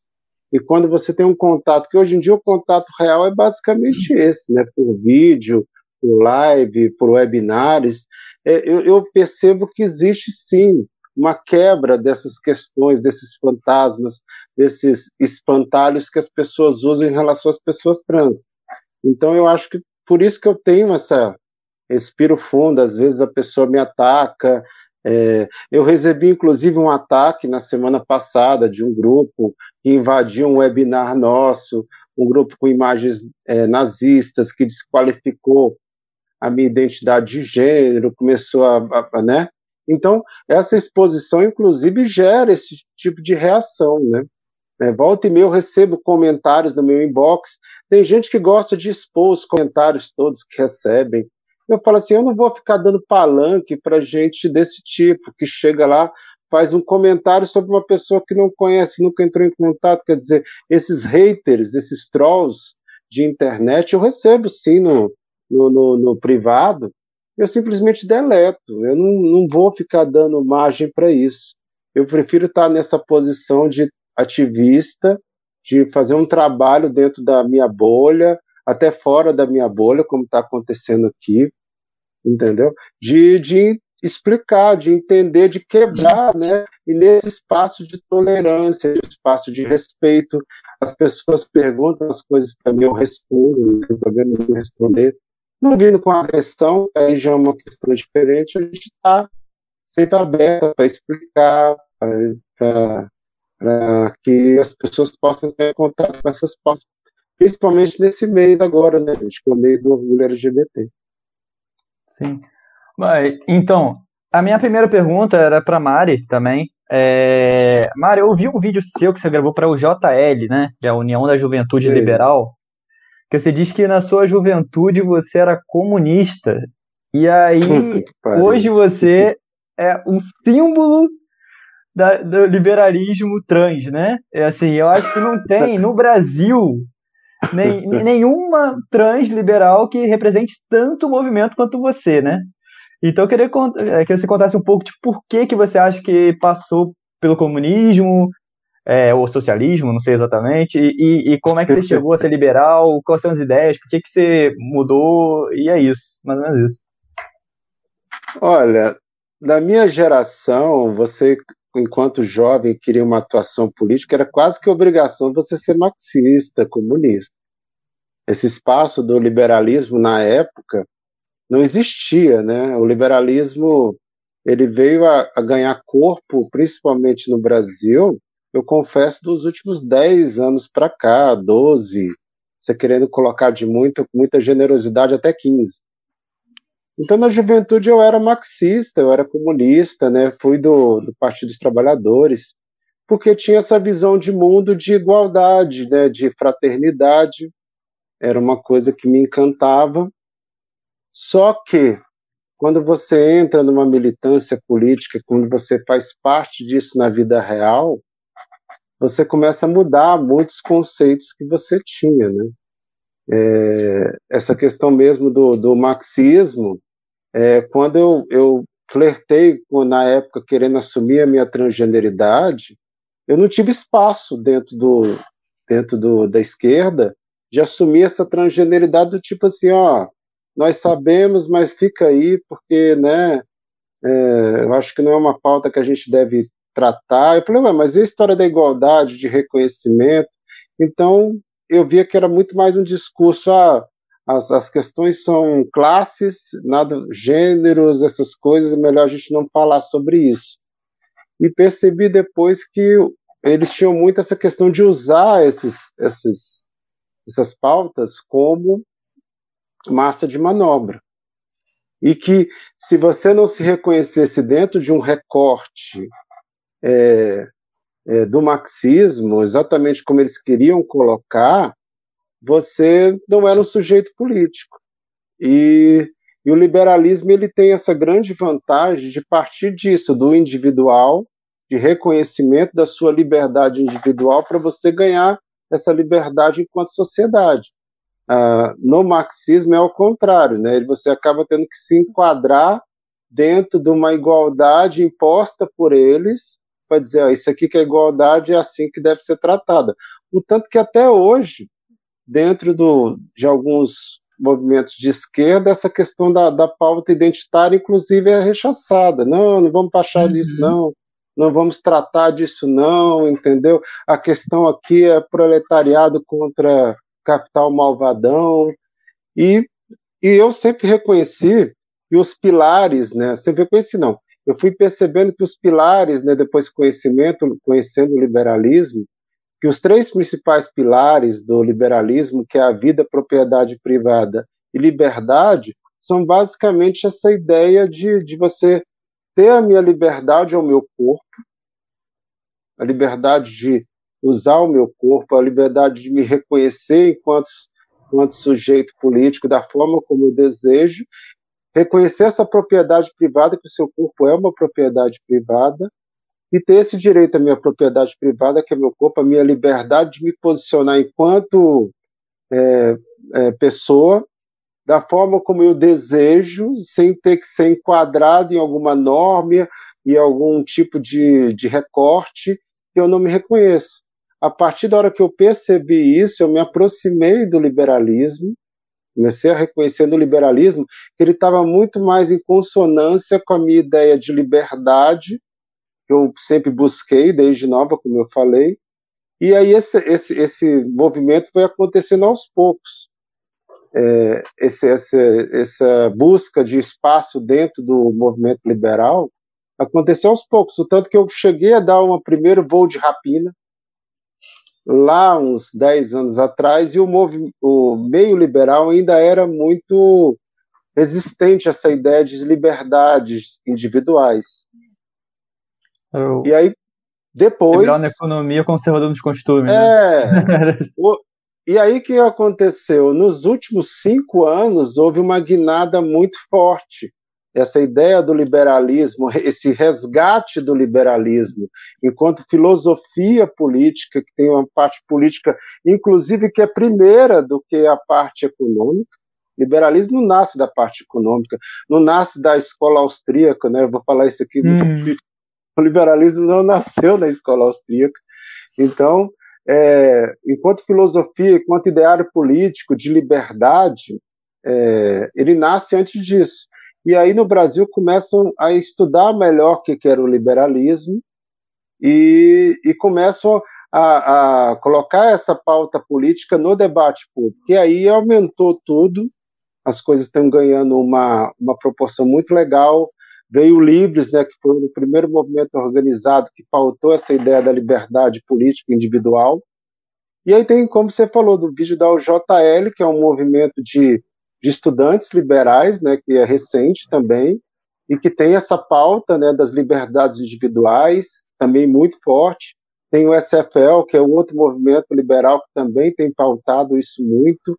Então, eu vejo que está acontecendo um amadurecimento político do liberalismo no Brasil. E aí isso vem em consonância essa minha ideia de liberdade individual, liberdade de gênero, liberdade de ser, e aí isso veio como fosse uma comunhão de uma perspectiva particular minha, pessoal, para uma questão filosófica. Falo demais também. Não, mas foi uma aula isso aqui, foi maravilhoso. É... Ô, Luiz, ô, Luiz, antes da, da Dione responder, tem um comentário aqui no YouTube que eu adorei, que é do Gael Duval, que falou o seguinte: hum. Alguém aqui já foi liberal logo de cara sem passar pela esquerda? Reuniões liberais parecem testemunho de crente. Todo mundo aí come. Eu também. Eu também, Gael, viu, Gael? Acho que todo mundo aqui já foi de esquerda. Todo mundo já foi de esquerda. Eu defendi. Não, pessoal, É, é Luiz, o pessoal, o pessoal da UJL, a maioria já foi liberal logo de cara, viu? Vou fazendo uma, um merchan aqui, como eles são Nova novos, geração, né? Nova geração agora, já passou agora, né? Já tá vindo liberal de nascença, né? Que alguém que estiver acompanhando tem muito disso. Não conheceu o marxismo, a esquerda, o comunismo, essas babojadas todas aí que a gente tem. O, o liberalismo, para mim, na verdade, eu acho que no Brasil começa mesmo em 2014, 2015, e mesmo assim, muito. O pessoal nem sabe o que era direita, né? O negócio meio... É. E aí misturaram o liberalismo com o libertarianismo, aí virou uma, uma, uma seara, tudo era. era o, libera, o libertarianismo ele tem uma filosofia que é diferente da filosofia liberal, mas misturaram a coisa, então é, agora que a travessa está sendo feita, inclusive os próprios libertários né, também estão amadurecendo no debate, é, o, o, próprio Rafael Lima, do Ideias Radicais, que trata o libertarianismo de uma forma mais madura do que essa questão só de atacar o Estado e tudo é imposto é roubo, o Estado é uma quadrilha e por aí vai. Então está havendo esse amadurecimento também, inclusive dentro do meio libertário. Está separando, inclusive, esse pessoal que é reacionário, que se diz libertário, mas na verdade é um. Paulo Cogos da vida, né? É, um, um cristão ali é, moralista, não um Bolsonaro da vida. Eu brinco, inclusive, que muitos que se dizem libertários parecem muito mais bolsonaristas do que outra coisa. Então, é tá vendo esse amadurecimento, inclusive Nossa. dentro do meio libertário. Eu acho muito legal isso. E a Dione também é liberal, né? Tem que lembrar isso. Minha amiga companheira do Livres, entendeu? Então ela tá. Só que a Dione ela, ela é mais suave. A Dione é mais suave. Sim, eu brinco que ela, que ela é quase, ela é quase, ela é quase uma social-democrata. Só para te é, provocar. Isso é, isso é verdade. Porque as, falta um pouquinho, falta a questão da liberdade econômica e da, das questões econômicas. Mas, assim, eu, eu me considero social liberal. Eu acho que é a corrente dentro do liberalismo que mais me, me encaixa, enquanto é, essas questões de defesa, de defesa da, da, liberdade contra a coerção. É que eu não consigo é, pensar é, numa pessoa tendo a, acesso à sua liberdade plena, assim como o Amartya Sen fala, que eu, eu, nossa, eu sou muito fã do Amartya Sen. Tudo que eu usei... Amartya Sen? Sen é, é, muito bom, é muito bom. Defender, defender a liberdade da identidade de gênero, né? O tema do meu mestrado é sobre liberdade da identidade de gênero. É, porque foi na políticas públicas, desenvolvimento humano e, e social e ambiental. E daí eu, eu frisei na parte de pessoas trans, tanto sendo intersexo quanto não, né? é, mas sendo pessoas trans.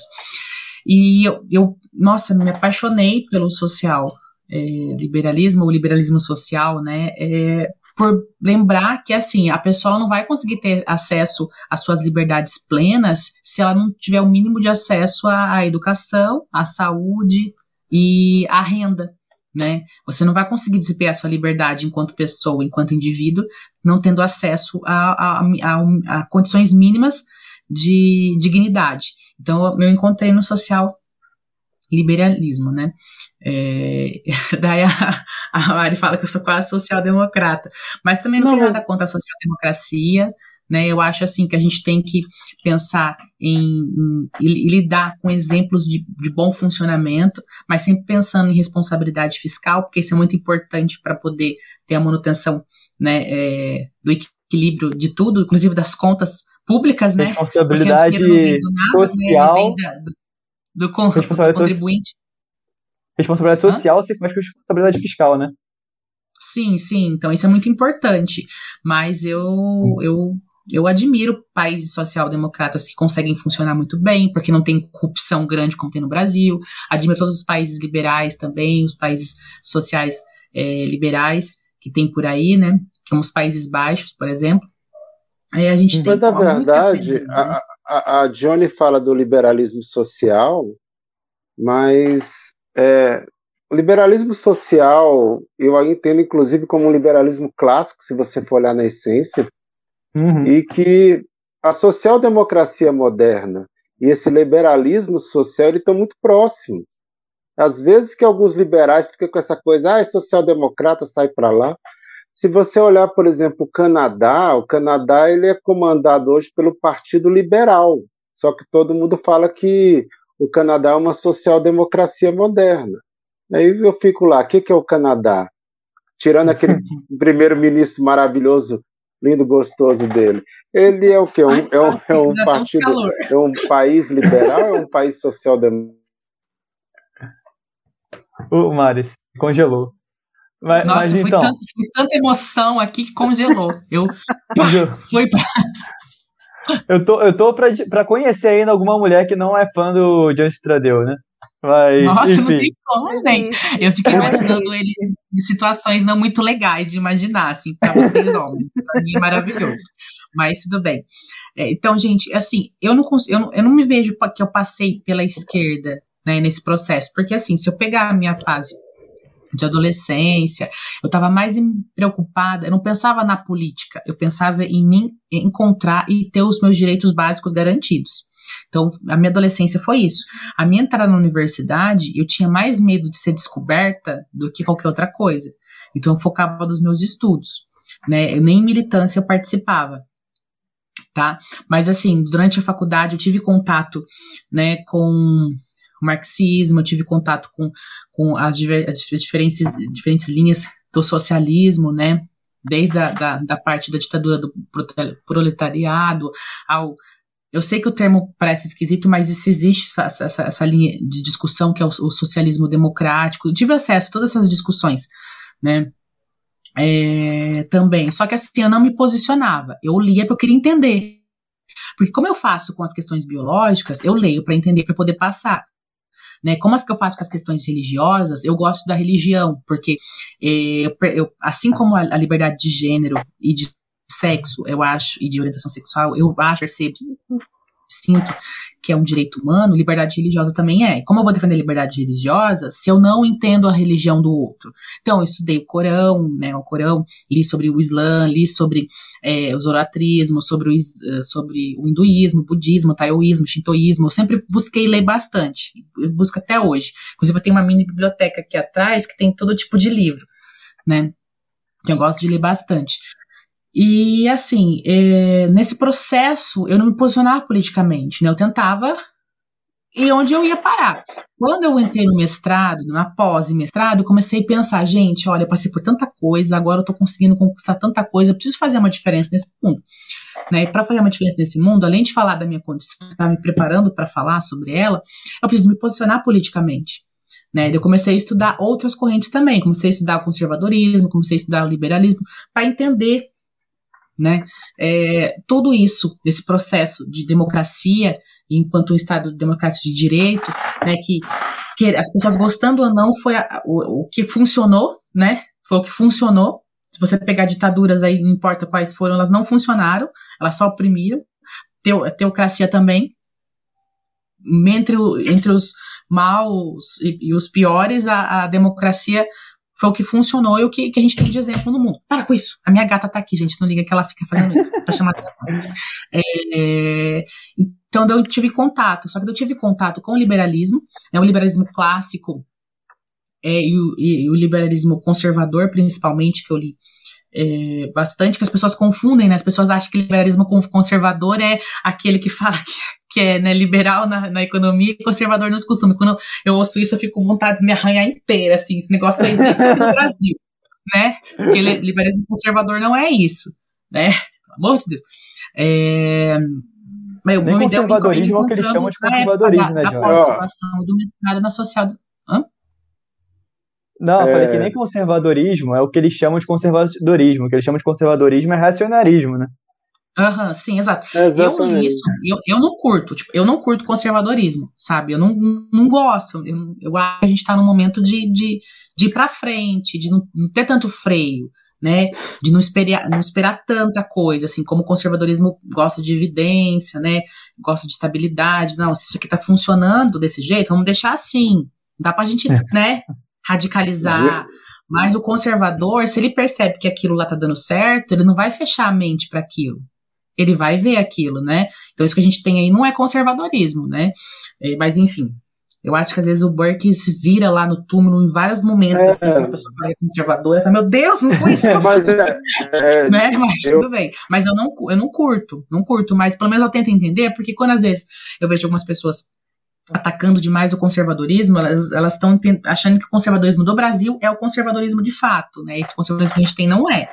Eu sempre cito, cito alguns exemplos de conservadores europeus e até é, americanos que defendem, por exemplo, as questões LGBTs, assim, enquanto liberdade individual, não enquanto uma pauta, mas liberdade. Então isso mostra que, né, não é isso que tá posto, tá? Mas eu não curto, mas eu acho que a gente não pode ser desonesto, né? Porque como a gente quer discutir uma democracia, lutar por uma liberdade de fato, né? É, até uma equidade entre as pessoas, de acordo com suas necessidades aí, se a gente não, não, não é honesto, né? Eu acho que não faz sentido. Mas assim, eu me encontrei, enquanto social liberal, no processo de pós-graduação, mestrado. Antes eu também não me publicava, não me publicava, não me manifestava Rotulava. publicamente. Então, eu- é isso. Eu não, então não, me- não me vi quanto pessoa da esquerda, entendeu? Eu me via como uma pessoa que estava querendo se, se encontrar e, e ter seus direitos. Depois, politicamente, eu já fui, eu já fui direto para social, social democracia, para social liberalismo.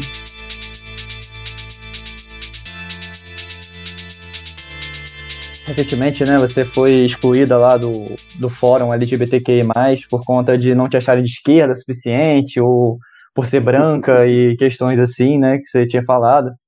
E daí, né, páginas liberais fizeram posts sobre, sobre o assunto, repercutiu bastante dentro do movimento liberal, assim, é, grupos de- que falam sobre liberalismo, muito- muitos comentários e tal.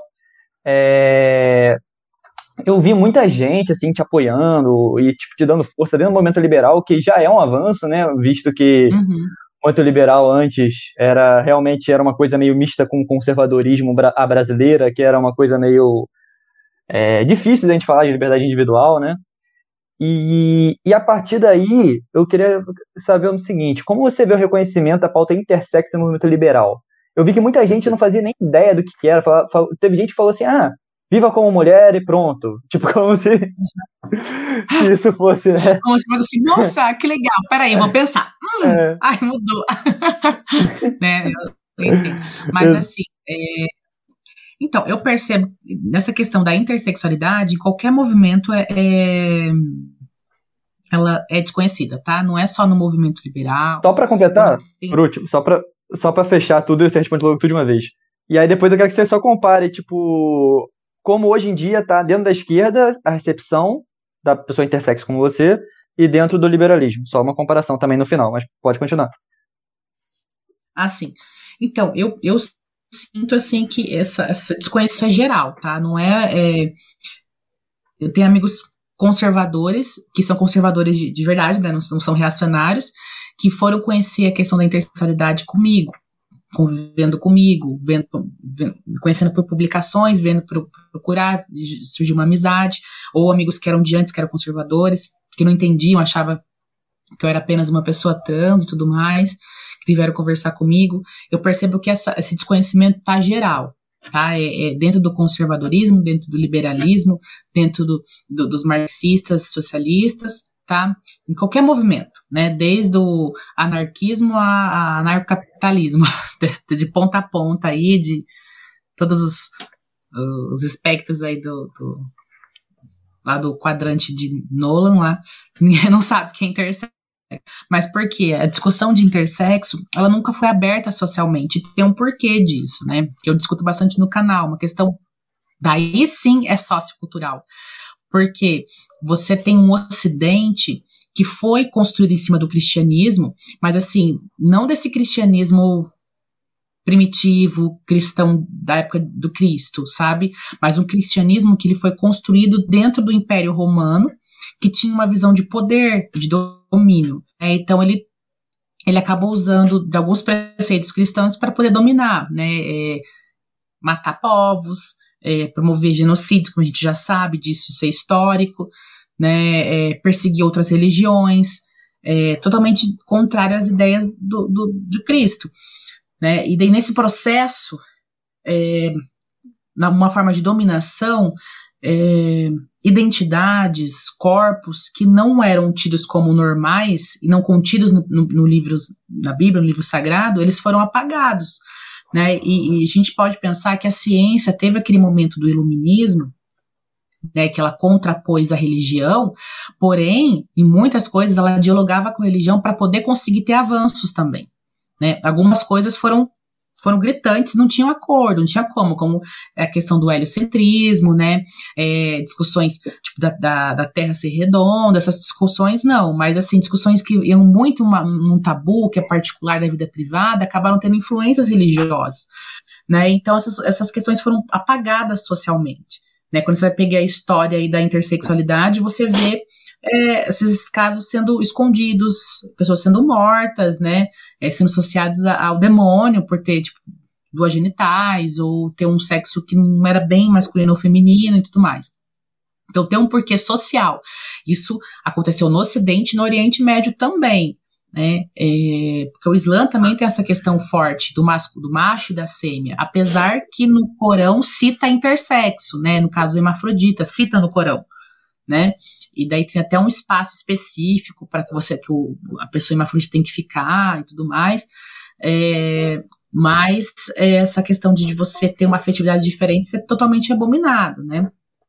Então foi, foi essas questões religiosas atravessando na política e nos, no nos estados que acabou interferindo nisso, sabe? Diferente de outras regiões, né? É, que tiveram outras religiões, como no, hindu, no, hinduísmo, no budismo, tem outras percepções. Não estou falando que são percepções boas, tá? Não estou julgando que é bom o que é mal, tá? Mas assim, de, de entender que existe outras vivências e outros corpos. É nesse sentido, assim. Então, imagina, uma sociedade que foi construída em cima disso, é praticamente natural essa discussão não acontecer. Mas o que a gente não pode admitir, no sentido até científico, que a gente está no momento, numa era em que a ciência é muito discutida.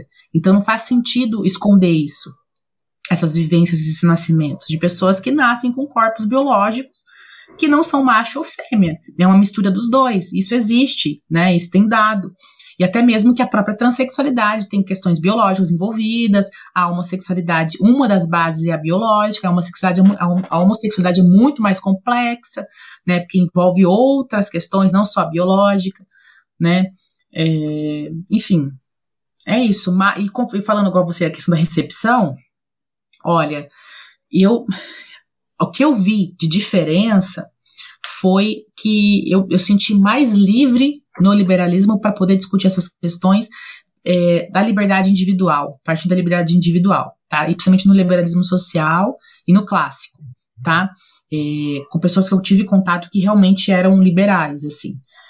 Eu senti mais liberdade. Porém, eu não posso negar que eu tive recepção na esquerda, tá? Eu tive recepção, mas enquanto uma ideia, assim, de, de, de um coletivo que podia agregar na luta dos coletivos, entende? Tá? É, porém, por ter uma discussão de sexo biológico, eu senti que não, a gente não, não gosta de generalização, tá? Então, não, não vou algumas partes da esquerda, não vou falar que é a esquerda toda, porque eu tenho amigos na esquerda, Sim. tenho pessoas que eu conheço que são maravilhosas, assim como tem amigos de direita também. Direita, quando eu falo direita, é conservador, tá, gente? Que, que nossa, eu a, é difícil esse espectro, né? De ficar classificando certinho, caos, né? Inclusive, faz tá falando as minhas áreas. Reacionários, amiga. Separa conservador de reacionário, fica mais fácil. Isso, as pessoas isso, confundem muito isso.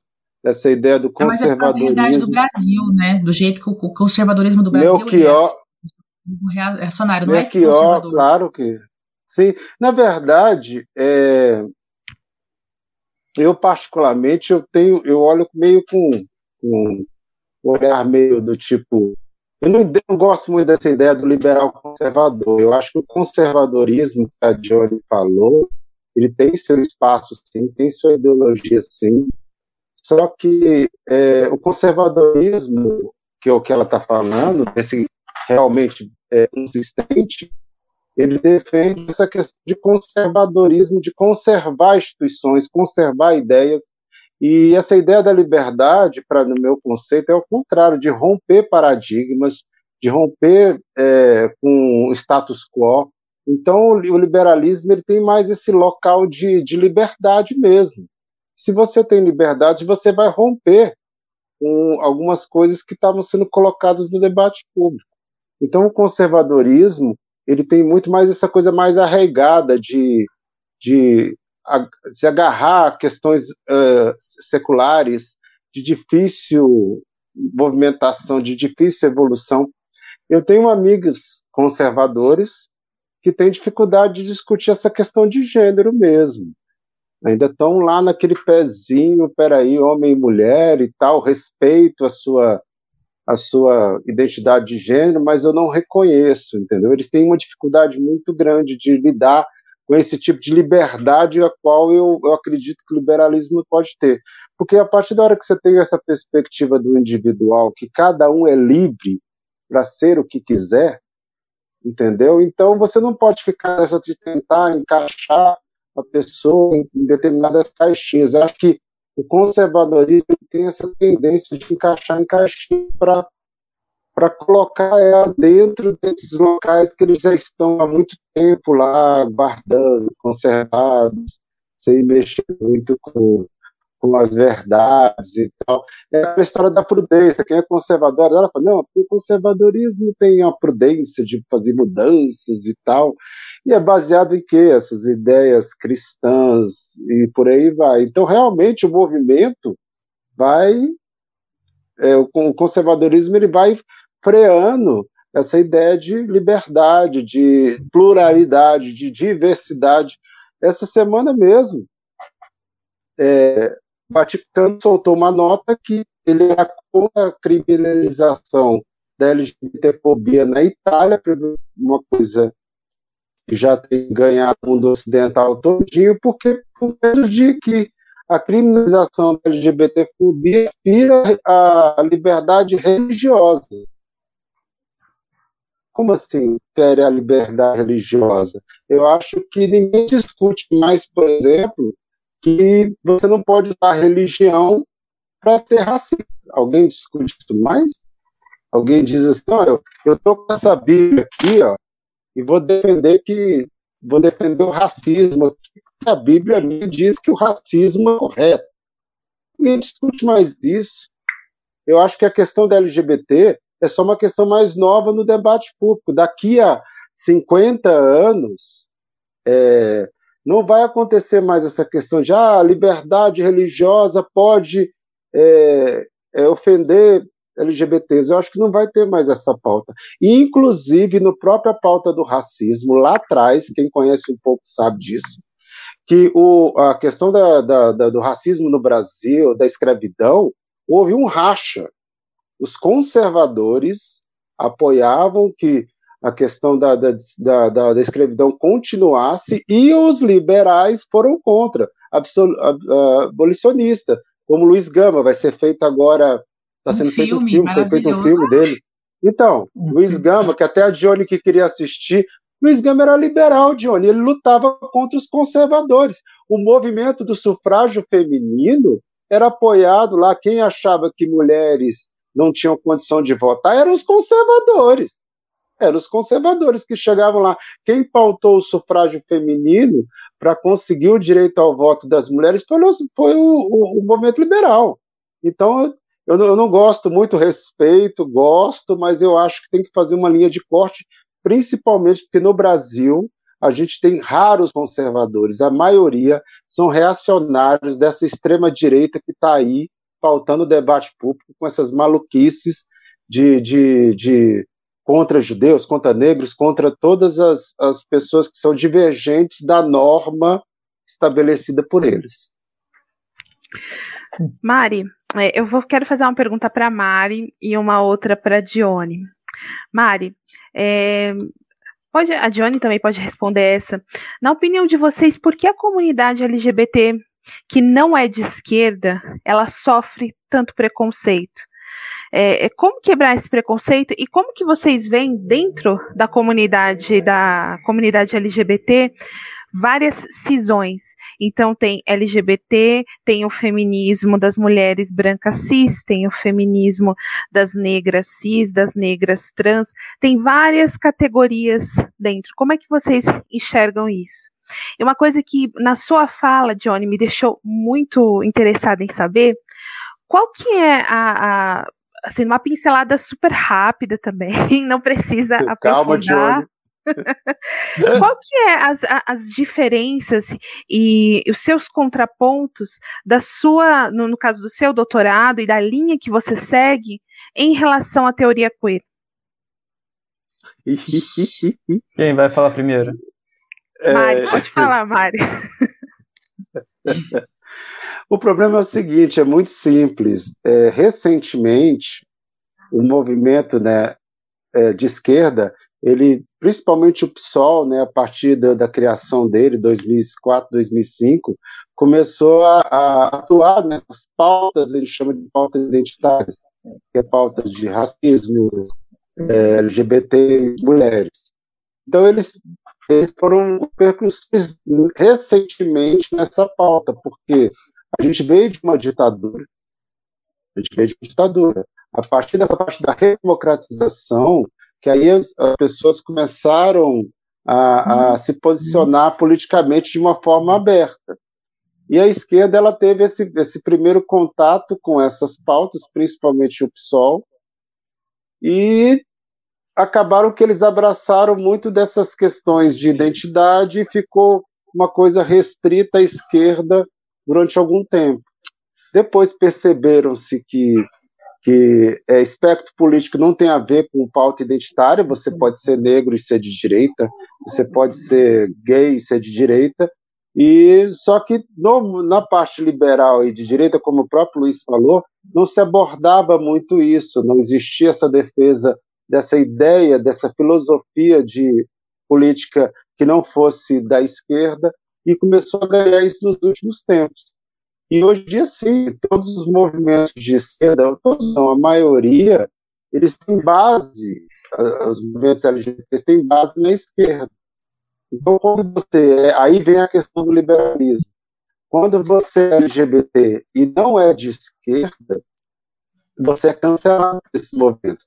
Porque a Dione passa muito, eu passo muito, quando a gente se posiciona fora da caixinha imposta por eles. Só que eu sempre gosto de lembrar que na última eleição de 2018, 30% dos LGBTs votaram em Bolsonaro. Então, você vai dizer que um LGBT é bolsonarista? Meio, meio difícil imaginar uma coisa dessa. Só que, como eles não se viam representados na esquerda, essa esquerda mais talibã, que eu até gosto de chamar essa esquerda, eles acabaram indo para o outro lado, para o outro lado oposto. E eu acho que esse caminho do meio de ter, igual a Edione, liberais LGBTs, é, pessoas que não se reconhecem no campo da esquerda, mas são LGBTs, não se reconhecem, mas tem os espaços políticos, é importantíssimo. Isso vem ganhando muito força é, nos últimos tempos por conta disso, porque as pessoas estão entendendo que pautas identitárias não, não, não cruzam com espectros políticos necessariamente. Não é porque você é LGBT que você é de esquerda. E isso vem ganhando corpo e eu espero que esse espaço cada dia seja mais conquistado para que os LGBTs possam ter é, é, identidades políticas diversas, e é isso que, inclusive, que o liberalismo defende, essa diversidade. Não existe nada mais diverso do que você imaginar que cada um deve ser respeitado individualmente pelo ser político, pelo ser pensante, por, por, por todas as suas questões é, individuais do que o liberalismo. Certo, Johnny? Nossa, a Mari falou tão bem que agora eu nem sei o que falar, mas assim. É, eu, eu, eu percebo que foi uma dentro da fala da Mari, dela explicando as questões do conservadorismo, né, de como é visto o conservadorismo no Brasil, a Brazuca, né, o conservadorismo brasileiro, essa associação do liberalismo com o reacionarismo e o conservadorismo com o reacionarismo faz muitos LGBTs associarem que você dizer que é liberal, social liberal, liberal conservador, né, orto, orto liberal, qualquer das linhas é, do neoliberalismo, você já é fascista, você já, sabe, sem conhecer a sua história, a sua vivência, o que você realmente defende. Porque, assim, o que eu defendo enquanto uma pessoa social liberal, uma pessoa que tem uma vivência trans intersexo, é, pelo menos no discurso, no discurso parece com muito, muitas pessoas LGBTs da esquerda falam sabe? Só que vai, vai ser na prática como eles tratam, sabe? Os que eu tive que eu tenho tido problema, que são pessoas que são grandes dentro do movimento. Não é com. Vocês podem ter. Vocês viram que na minha publicação vieram várias amigas minhas da esquerda é, res, tipo, dar uma mensagem de solidariedade. Quem, quem, quem seguiu viu. Só que uhum. quem é líder no movimento, que coordena, inclusive para fazer seminário LGBT nacional, não é assim. Daí exclui porque querem que todo mundo esteja numa caixinha, porque de início, no momento que a pauta LGBT começou a ficar fortalecida, nós, nós não tínhamos praticamente liberais aqui, né? Hoje a gente tem poucos ainda. Se você for ver de fato, são poucos, mas está crescendo. E conservadores também, a gente tinha o quê? Reacionários. Então a direita era uma direita reacionária. Tá? Então quem que de primeiro momento abraçou? A questão LGBT foi a esquerda. Só que a, esquerda ela abraçou não como uma pauta humanitária que é de todos, uma discussão humanitária que é de todos, abraçou como uma pauta pertencente a ela para momentos específicos, como eleição. Porque quando você tem uma pessoa, não vou ficar soltando, citando nome, tá? Mas vocês vão saber quem que é para fazer esse tipo de coisa, dialogando com a bancada evangélica para trocar votos na Câmara do Senado e colocando é, questões LGBT de lado para isso, você não está realmente abraçando a pauta. Tá? Como a esquerda dita no poder falava, que abraçava todos. Não. Entende? É, então, eu acho que essa questão, assim, que eu acho que a Mari fez uma, uma introdução, um desenvolvimento e uma conclusão muito boa. Então eu, eu sinto isso, que quando eu falo que eu sou, a pessoa já acha que é isso, mas eu defendo a liberdade individual, eu defendo os direitos civis, sabe? Enquanto é, uma pessoa que é social liberal, que a pessoa trans não seja excluída do processo de educação, porque sem educação essa pessoa não vai ter acesso à sua liberdade plena e, e alcançar a sua renda própria, seu, seu trabalho. Se a pessoa trans ela não consegue ter um acesso à saúde, e essa saúde ela pode ser é, fornecida pelo Estado ou por um meio privado, mas ela tem o direito. O que é ter o direito? Gente, tem uma normativa que eu estava falando para vocês, que, que, que, ajude o médico a, a, saber como tratar uma pessoa trans. Que, que, no, que o médico não seja processado por estar tratando uma pessoa trans. Que ele possa ter acesso a uma educação continuada que dê instrumentos dele atuar como uma pessoa trans. É nesse sentido.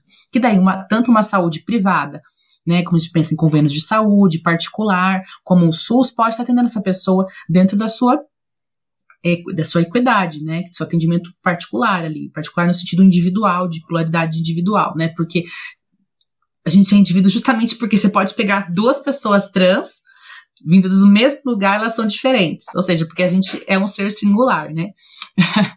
Então é nesse sentido, assim, que eu acho que as pessoas não têm noção quando elas chamam você de fascista, chamam você de, de, de, de direita conservadora, sendo que você está defendendo questões que elas dizem defender, mas na prática não. Porque quando você vai pôr isso na prática, não acontece. Ou não aceita a diversidade, né? Você usa o discurso da diversidade para ter apenas é, controle social e apenas um partido, né? Criar uma, uma monopolítica, uma autocracia em cima da questão. Enfim, não sei se eu fui clara, mas diversidade. Ciúme, eu fiquei eu, eu distraí. Teve uma hora que eu distraí aqui, porque um gato queria subir, outro queria descer, outro veio aqui, começaram a brigar. Eu tenho sete gatos, gente. uma gracinha seu gato, Johnny. Mas... Né, Johnny? Defenda a diversidade, mas peronomútil. É, então, deixa eu ver se eu entendi um pouco. Vocês estão falando então que um grande problema também é um pouco do maniqueísmo, né? No final das contas, também é a questão de você empurrar as pessoas, tipo, olha, ou você concorda comigo ou você é fascista. Mesmo que a gente se defendesse as pessoas é. de, que têm essa, é, essa característica, né? Eu, eu falo que o espaço dos liberais é o espaço do centro, né? Tem essa questão da, do respeito, da tolerância, da, da, da negociação, não desse espaço dos extremos, né? Eu falo que o pessoal muito fala de coletivismo, que é essa ideia que a Johnny fala de você colocar tudo numa caixinha só e, e, não, e não, existe individualidade, ele está tanto da esquerda quanto da direita. Sim. Conservador é um coletivista. Conservador é um coletivista. Ele está preocupado com liberdade individual? Não. Ele tem outras prioridades na vida dele. Um, um, um comunista, um socialista também, eles são coletivistas. Eu acho que é, quem tem esse espaço da tolerância de ouvir o outro é a ideologia. Claro que existem liberais é, ditatoriais, né? o liberalismo mesmo participou, os peristas, né, como o Melchior, quem o Melchior aí, participou do governo da, da ditadura militar, entendeu? Mas é, é, o liberalismo, enquanto político, ele tem esse espaço de negociação, de conversar, de não, não cair para os lados extremos e saber que todo mundo está aqui nessa comunidade diversa e plural da sociedade aberta, entendeu? Para ir se respeitando, inclusive, as individualidades. Eu, eu, eu, eu, sempre falo que, por exemplo, você não precisa é, é, me reconhecer enquanto trans. Você tem que me respeitar e eu tenho que ter os mesmos direitos de qualquer pessoa. Mas reconhecimento, reconhecimento, entendeu? Aí você deixa para o seu privado. Se você não achar a Mari nada mais é do, entendeu? do que você, o problema é seu. Se você me respeita, eu tenho os meus direitos garantidos como você, acabou até essa parte de, do entendimento, ela é sempre muito preocupante, porque as pessoas não entendem tudo. É, inclusive uma arrogância você querer entender todo mundo. Eu não tenho que entender, por exemplo, é, é, é, tem determinadas pautas que eu não sei o que discutir. Eu não sei nem como me posicionar, mas no debate público falou, se falam isso sobre você, você tem que se posicionar, você tem que falar, você tem entendeu? Então é, bem complicado. E o liberalismo ele traz esse espaço da negociação, da tolerância, do respeito, do diálogo, que é tão. O tanto que a gente tem esse lado dessa pegada de liberdade econômica, que é mais parecida com conservadores e, e direita, e tem essa liberdade das individuais, que é mais, mais agarrada à questão da esquerda. Então é como fosse. Eu até divido o mundo assim em três grandes frentes, né? Eu falo que o mundo é dividido entre socialistas, liberais e conservadores. A minha ideia, assim, geral, para um parâmetro global da coisa, é basicamente isso. E, e, e nenhuma das duas, dos dois extremos, ele preza por essa liberdade é, do indivíduo como liberalismo. Por isso que eu falo, inclusive, porque as pautas LGBTs elas estão inseridas dentro do liberalismo porque defende a diversidade, defende a pluralidade, defende a sociedade aberta enquanto movimento político. Maria, é muito importante essa sua fala, porque antigamente, bem antigamente, a gente tinha aquela antiga sigla que era GLS, que era gays, lésbicas e simpatizantes. Hoje a gente tem a LGBTQI+, que tirou o S do simpatizante. Isso pressupõe que todo mundo tem que simpatizar. E você falou, você não precisa gostar, mas você precisa respeitar. E é muito sim, importante sim. isso, porque é, dentro de, de alguns sectos da esquerda tem isso. Não, você precisa gostar, você precisa amar. E não é, as pessoas têm direito de gostar do que elas quiserem, né? Exatamente. A questão é o respeito. A base de uma sociedade é a tolerância e o respeito. Tem muitas pessoas que eu não gosto, mas eu estou ali respeitando. E assim vai, com qualquer vivência. Entendeu? Então, se a gente não partir dessa ideia de que vai existir uma diversidade que você não vai gostar de todo mundo, isso é normal, essa coisa muito infantil em achar que você tem que gostar de todo mundo, que você. Não, você tem que sim respeitar todo mundo. Eu acho que sim. Entendeu? Aí você não, não, não, não parte de uma questão pessoal. Porque enquanto sociedade, se não houver respeito, a sociedade vira uma barbárie. Então existe esse local sim de respeito, inclusive aos direitos humanos, e respeito à individualidade da pessoa. Então tem esse local político que deve ser sim muito frisado. É, é, você simplesmente agredir pessoas, é, partir para esse, esse, esse modo, é um modo que é diferente da democracia liberal, porque inclusive é bom falar isso. Eu não sei se vocês sabem, é, são poucos, a gente fala muito de democracia, mas essa democracia liberal que a gente está ameaçada no Brasil, ela não é vivida na maioria dos países do mundo. A maioria dos países do mundo vive democracias, autoritarismo eleitoral, outras vivências que essa nossa democracia liberal. E a democracia liberal não foi criada para ter a ditadura da maioria, como a gente pensa, essa questão do voto. A democracia liberal foi ao contrário, para respeitar as minorias, que as minorias possam conviver em harmonia, dentro de uma harmonia possível. Então, uma coisa que às vezes as pessoas acreditam, nós vivemos numa democracia liberal que está ameaçada, mas só 14% dos países do mundo vivem em democracias liberais. E é justamente nessas democracias liberais os respeitos às individualidades acontece de uma forma mais ampla e restrita. Então, quando você pega uma pessoa que é marxista e socialista, ou pega uma pessoa que é autoritária, como os reacionários dessa extrema direita, se você vai ouvir as referências deles, eles estão em países que não respeitam a individualidade, não respeitam os direitos humanos. Então é, é bom sempre fazer esse recorte que a democracia liberal, da forma como o liberalismo, inclusive, é, trouxe para o mundo, né, através da sua filosofia, ela é vivida hoje em 14% dos países do mundo. Existe um índice de democracia que já atesta isso. Então não é uma coisa, ah, a gente acha que democracia liberal está no mundo todo. Não. A gente uhum. vive democracias liberais em países europeus, no Canadá, alguma coisa assim, mas, por exemplo, no, no, na Venezuela mesmo, você vive uma, uma, uma, uma autocracia é, eleitoral. Que as pessoas uhum. acham que só porque votam estão ali numa democracia. Isso é muito perigoso. E o Bolsonaro está trazendo uma coisa para esse lado, de tentar implantar uma autocracia eleitoral. Simplesmente acha. O voto ele está respeitando, inclusive. Né?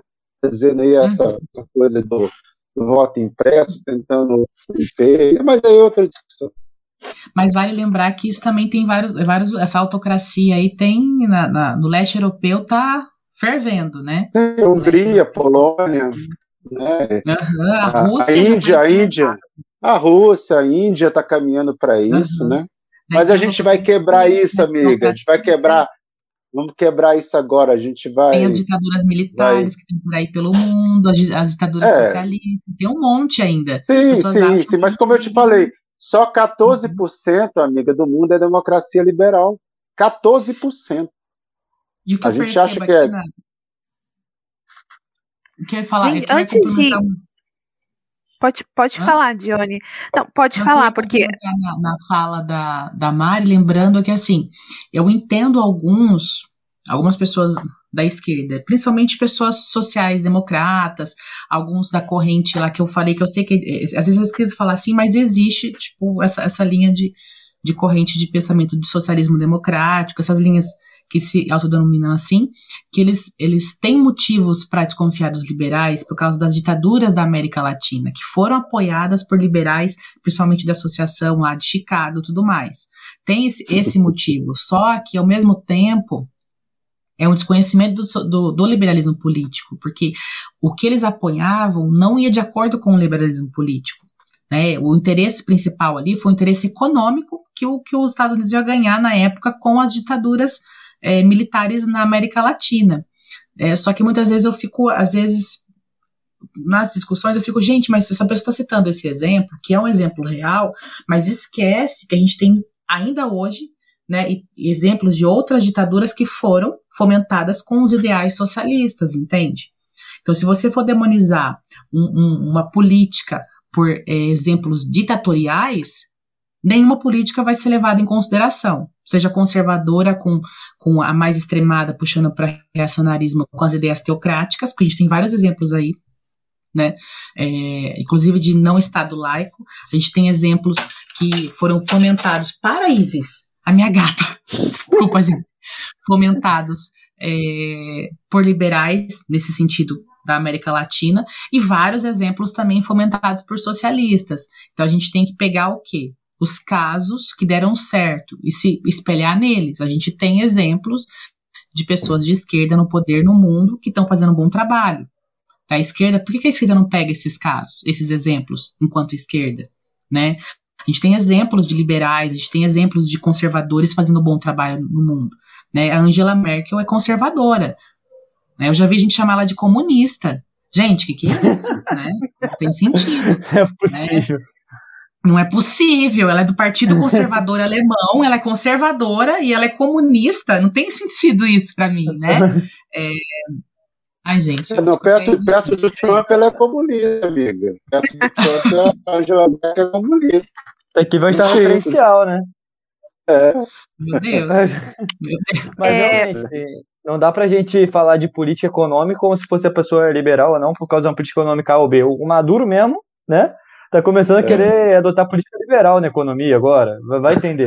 Mas você Adorei. pensa que a China, a China tem políticas econômicas é, de economias capitalistas. A De China livre mercado, de livre mercado. livre mercado, inclusive, mas é livre mercado assim, né? Monopólio estatal. Não.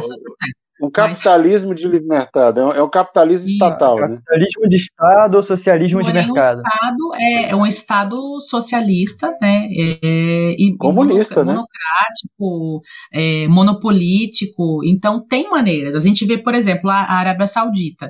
A, Ará- a Arábia Saudita é um país extremamente capitalista, porém tem uma política de Estado teocrática. Né? Então, não dá para associar ideias de livre mercado ou ideias de econômicas de, de mercado capitalista com apenas um tipo de pensamento. A gente tem esse, esse- essa- isso acontecendo em países so- ditos socialistas, né? em países teocratas e conservadores. Né? Enfim. Vocês me entenderam? É? Entender. Dio- é, antes de passar para a pergunta, antes de passar para a última pergunta que é a do João, Johnny, eu só queria que, assim, muito que você sintetizasse. Qual que é de- assim o seu contraponto à teoria queer da sua da sua linha de pesquisa? Então, o meu contraponto principal, a teoria queer, ela é estruturalista, né? Estruturalista e materialista histórica, né? Então, ela vê apenas as, as questões socioculturais, apenas isso. Inclusive, é, eu, eu tenho um ranço da teoria queer por, eu entendo o, o, o seio político está inserida, né? A crítica política ela está querendo fazer, mas ao ponto que você desconsidera algumas coisas, você perde força e enfraquece a questão. Eu entendo essa. é, eu entendo, mas eu não concordo, entende? É, mas eu entendo. Porém, ela nega a questão biológica no sentido de achar que apenas a questão sociocultural da construção do gênero em cima do sexo é relevante. Eu, bem resumido, não é só isso, teoria queer, pelo amor de Deus, não vê algum teórico queer aqui me xingar bastante. Eu tô tentando resumir, tá, gente? A, a linha que eu estudo, ela é biológica, psicológica e social. Eu, eu estudo a questão biológica para entender os mecanismos de funcionamento que relacionam genes, cromossomos e hormônios, tá? Para a formação das, das várias pessoas, né? Desde hétero, cis, endossex, intersexo, trans e, e hétero, tá? Porém, que essas questões atentam a atravessamentos socioculturais, né? Porque a cultura dá, dá, lida, lê socialmente esses corpos, essas identidades, mas, né? Sem negar a biologia, que é a base ali da. Nós somos seres humanos biológicos, né? E sociais, mas somos biológicos. Então o contraponto é esse, assim, não sei se ficou, né? Não, deu para entender. E a gente pode falar só um programa só disso, um programa só para você falar Realmente. disso, porque é muito importante a gente trazer isso assim. E já vai preparando, então- vai ter bastante hater, viu? Vai.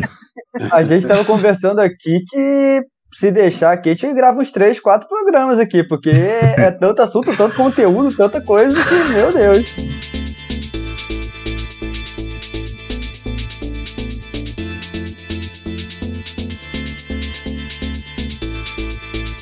Ah, vocês abordaram um pouco a questão de como o movimento liberal brasileiro se relaciona com a- as pautas LGBTQI, hoje, enfim, e você tem uma confusão por conta dessa sim- Bom, dessa mistura meio estranha que é o movimento liberal brasileiro, você tem uns conservadores meio reacionários no meio, enfim. E aí, eu queria saber de vocês como você quer o horizonte, qual que é o futuro do movimento liberal em relação brasileiro em relação às pautas LGBTQIA+, e como melhorar a relação dos liberais e do liberalismo na prática com pessoas desse movimento e com a pauta. João Pedro, é uma coisa bem interessante que você está falando. Vou dar um spoiler aqui. É, eu devo fazer uma live com, com o Acredito, que é um movimento suprapartidário, com Renova BR, com o, e outros movimentos e outros movimentos é, civis.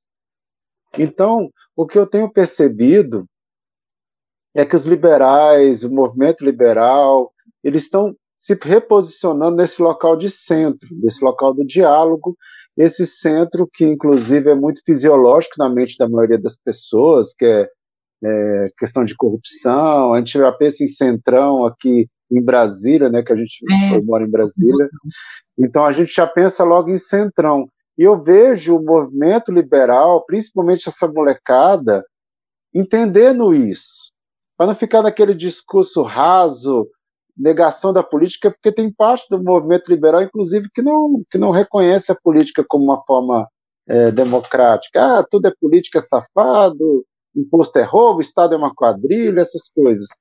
Então, é, eu vejo a gente ganhando espaço para esse local fora dessa polarização que a gente está vendo muito hoje nas redes. As pessoas estão cansadas da polarização, isso é uma coisa muito desgastante.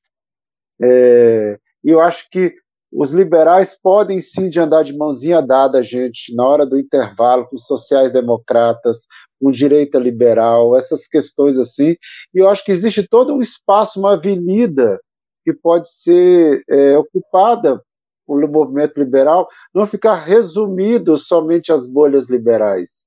Existe um espaço aí de que a gente pode ser ocupado por esse movimento liberal e, e junto com outras ideologias para a gente poder melhorar o ambiente político no Brasil. Eu acho que nesse caso esse centro, eu chamo, eu brinco de centro radical, que é esse essa ideia de, de, de você ter é, ser radical no sentido de, de dialogar, no sentido de conversar, no sentido de entender é, a diversidade, não essa questão que hoje em dia está posta, ou você é de esquerda, talibã, ou você é de extrema direita, reacionário. Eu acho que tem esse local, inclusive, de um pouco mais de paz, né? De um pouco de mais de, de, de a gente possa realmente pautar coisas importantes que ficar discutindo espantalhos, que é o que fazem é, os extremos. Né? O Polo adora discutir é, teorias conspiratórias, adora discutir espantalhos, e o espaço para um debate racional, baseado em evidências, né, como diria os liberais adoram falar disso, baseado na ciência, sem negacionismo, ele tem toda uma avenida para gente, a gente estar tá aí nesse, nesse, nesse espaço público.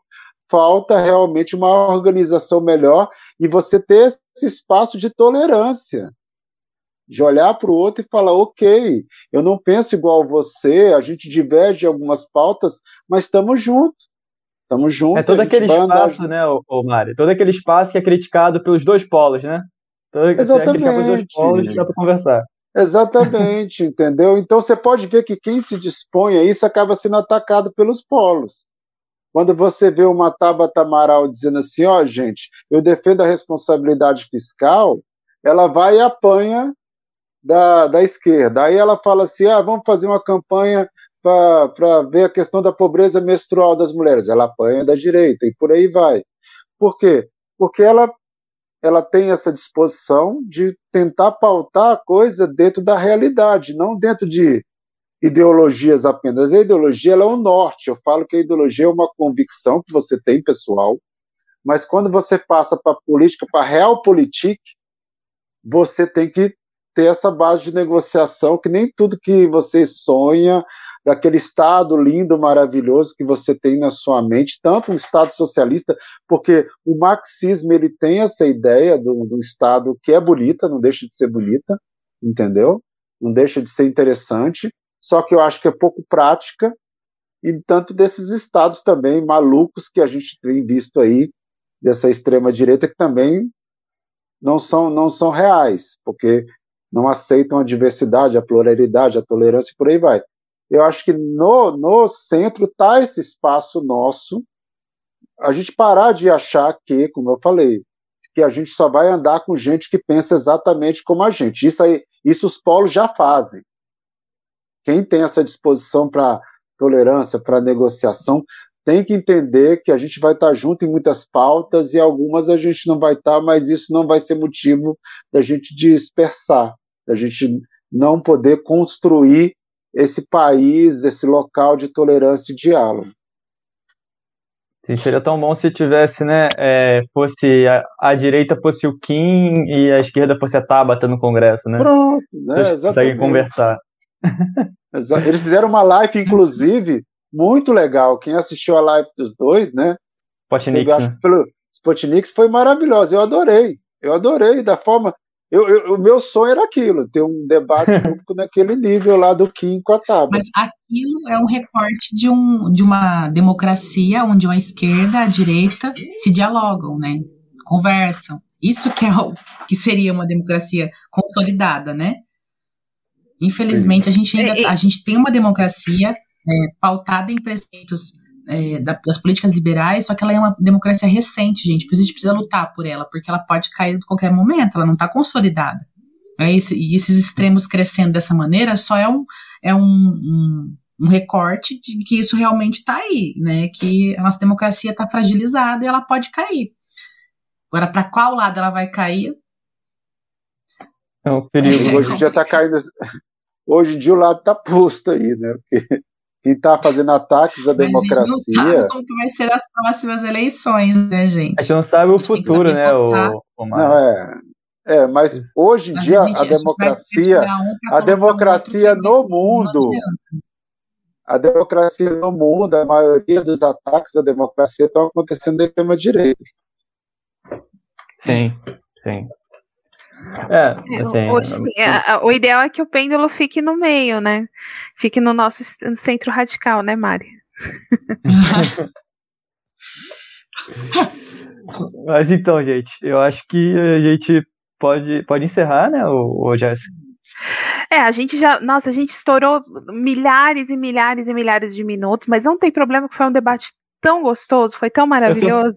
Eu só, eu só fiquei preocupado com as meninas, a gente tá consumindo muito tempo delas na verdade. Já tá duas horas já de live. É, Johnny, você quer fazer suas considerações finais, falar alguma coisa assim pra gente encerrar? E aí a gente espera a Mari voltar também, isso, se ela voltar, para falar alguma coisa. Essa oportunidade, né, de estar tá aqui falando sobre a questão intersexo, que é muito importante, independente da, da, da do, do, espectro político, é um, uma, é um tema, assim como questões LGBTs, questões raciais, que deveriam ser é, humanitárias, né? É, então tá aqui a oportunidade de estar tá falando sobre isso. E a oportunidade de estar tá falando no meio do que eu acredito, né? É, é, que né, está sendo difícil para mim ultimamente, apesar de ter apoio de muita gente da militância, assim, é, infelizmente quem está lá em cima, quem eu acaba me excluindo e eu poderia contribuir muito em relação à discussão de direitos humanos, liberdades individuais, direitos sexuais e as próprias questões é, biológicas que, que, comprovam, né, a nossa a nossa a gente não precisava disso, né? Simplesmente gente ser humano já deveria ser respeitado, mas a gente precisa de um, de, de um dado, existe esses dados. Eu podia estar contribuindo com isso. Infelizmente, né, eu fiquei chateada, não vou falar que não, de ter sido excluída de um seminário que vai discutir políticas públicas. Você entende? É, e assim, quem, quem saiu perdendo é, eu saí perdendo? Eu não saí perdendo, porque eu já estou totalmente construída, eu estou com uma documentação pronta, eu estou indo a medicina agora, né, que eu estou fazendo doutorado, mas eu vou prestar medicina no final do ano. Estou estudando para isso. É, eu, não é eu, é as pessoas intersexo que estão nascendo, as pessoas intersexo que não têm oportunidade. Então, esse discurso de falar que luta pelos oprimidos, que oprimidos que está sendo lutado, sabe? Porque tem muita criança sendo operada contra a vontade, sendo hormonizada intersexo é hormonizado quando criança, para poder deixar um sexo mais aparente, sabe? Infelizmente isso acontece, isso é uma violação da integridade física. Esses assuntos que eu ia levar. Eu não ia ficar falando que todo mundo tem que ser liberal lá, que as pessoas uhum. têm que, entender, eu ia falar disso. Só que eu gostaria que respeitasse meu posicionamento político, se fosse questionado, entende? Era só isso. Então agradeço essa oportunidade de estar expondo isso, sabe, aqui. E, enfim, Eu tô muito chateada, não gosto nem de tocar nesse assunto porque eu choro, porque eu chorei bastante, gente, não vou mentir. Porque, tipo, eu tinha me preparado, eu tinha, tipo, aula pronta, eu tinha, enfim, sabe? Vou te trazer para Brasília, amiga. Vou te trazer para Brasília aqui, aí vai dar uma, uma resposta a esse povo aí. Uma aula lá para os deputados, né? Pô, Johnny, mas a gente que agradece a sua presença, assim, é muito agregadora, você tem muita informação, muita, muito conteúdo pra gente, realmente científico, assim, que, cara, geralmente quando a gente debate esse tipo de coisa, a gente fica muito nas ideias, assim, um pouco mais abstratas, a gente não tem o dado, a gente não tem o estudo científico, e, pô, muito obrigado por trazer isso pra gente, e toda essa vivência também, claro. O, ah, o Mari, obrigada, você... assim, gente, Mari, você faz... segue meu canal, ajuda meu canal, me segue no Instagram. E se inscreva no canal da Johnny, por favor. Mari, faz as suas considerações finais, por favor. Então, né, um prazer estar com vocês aqui, entendeu? Gostei demais. Duas horas de live, vala-me Deus. Voou, né? O pessoal, tem, o pessoal tem muita paciência com a gente, né? Vai ter muita coisa para assistir. É sempre um prazer estar com a minha amiga Dione, né, que eu sou apaixonada, né? Então, tá nesse painel, né, nessa live junto com ela, com a Jéssica, que eu conheço também, gosto demais. Luiz, prazer estar aqui, ao João, a todo mundo do canal, né, do Bem-Estar Social. Eu acho que vocês propõem Capital. essa ideia do Bem-Estar Capital. Gente, depois de duas horas de live, um dia todo de trabalho, vocês me perdoem. Tá bom. Então, é, de, de, a proposta né, de diálogo, de, de ter esse espaço de, de tolerância, de conversa, de ouvir o outro, né? O que a Johnny falou aqui, achei muito bonito, inclusive, que a Johnny fala pra caralho. Ela fala quando ela engata uma primeira, a bichinha vai embora. Eu adoro, porque é um assunto que me interessa, entendeu? Mas às vezes no debate público as pessoas estão a fim de lacrar apenas, né? Eu não quero falar. Uhum. Essa história mesmo da teoria queer é uma coisa que dava mais três horas de, de, de, de programa, entendeu? Então é, é importante ela ter esse espaço, essa questão dela ser cancelada por alguns movimentos de esquerda é uma coisa que tem que ser pautada para mostrar para todo mundo, entendeu? O que está acontecendo, para as pessoas terem só contato com a realidade, não digo nem narrativas. Porque o que ela contou que não é narrativa, é realidade. Ela foi excluída e ela já teve outras, outros casos de exclusão, porque eu conheço, tenho, tenho conhecimento, e eu também já tenho os espaços também que as pessoas não dialogam. E eu acho triste, porque eu não preciso concordar, como ela falou na esquerda, tem muitas pessoas da esquerda, muita parte da esquerda, que eu concordo. Eu acho lúcida, eu acho responsável, eu acho que existe um espaço ali para diálogo aberto. O que a gente não dialoga quem é extremo. Aí é difícil realmente ter espaço para diálogo nesse. Mas eu acho que os extremos eles são barulhentos, eles não são maioria. É o que às vezes os extremos, como eles fazem muito barulho, aí às vezes eles dão a... também, né, Mário? Eles Oi? intimidam às vezes. Às vezes intimidam as pessoas a tentarem. Exatamente. Exatamente, eu te coloca num espaço, eu te coloca no outro, né? Essa história, essa discussão idiota de segundo turno agora em pleno 2021 é uma prova disso. Para mim é uma discussão idiota, é uma futurologia Exato. barata. Ué, a gente vai discutir segundo turno quando for segundo turno. Até lá tá tudo aberto. E nem o primeiro nada... chegou ainda, né? Então, e, e, tem toda uma, uma vivência até lá. Eu falo que no Brasil, é, esse, principalmente a política, é, cada três meses é uma era geológica. Cada três meses é uma era geológica. Tudo muda. Se você olhar lá atrás, 2018, um ano e meio antes de 2018, a segunda colocada atrás do Lula, que na época ele estava colocada a candidatura, era a Marina Silva era Marina Silva. Hoje, coitada, eu adoro, votei na Marina, mas a Marina não consegue ser eleita síndica de prédio. Entendeu? Por quê? Porque o discurso Maldito dela. João Santana. E dois, porque o discurso dela, inclu, inclusive, infelizmente, ele não estava preparado para esse polo. Por isso que eu falo a ideia do centro radical, porque estar no centro não é ficar com esse discurso, às vezes, muito é, é, né, sorvete sem graça, aquela coisa. Não, é se posicionar de forma firme, concisa, assertiva, entendeu? Do que ficar nessa posição, às vezes, meio difusa, entendeu? Então a gente tem que ter.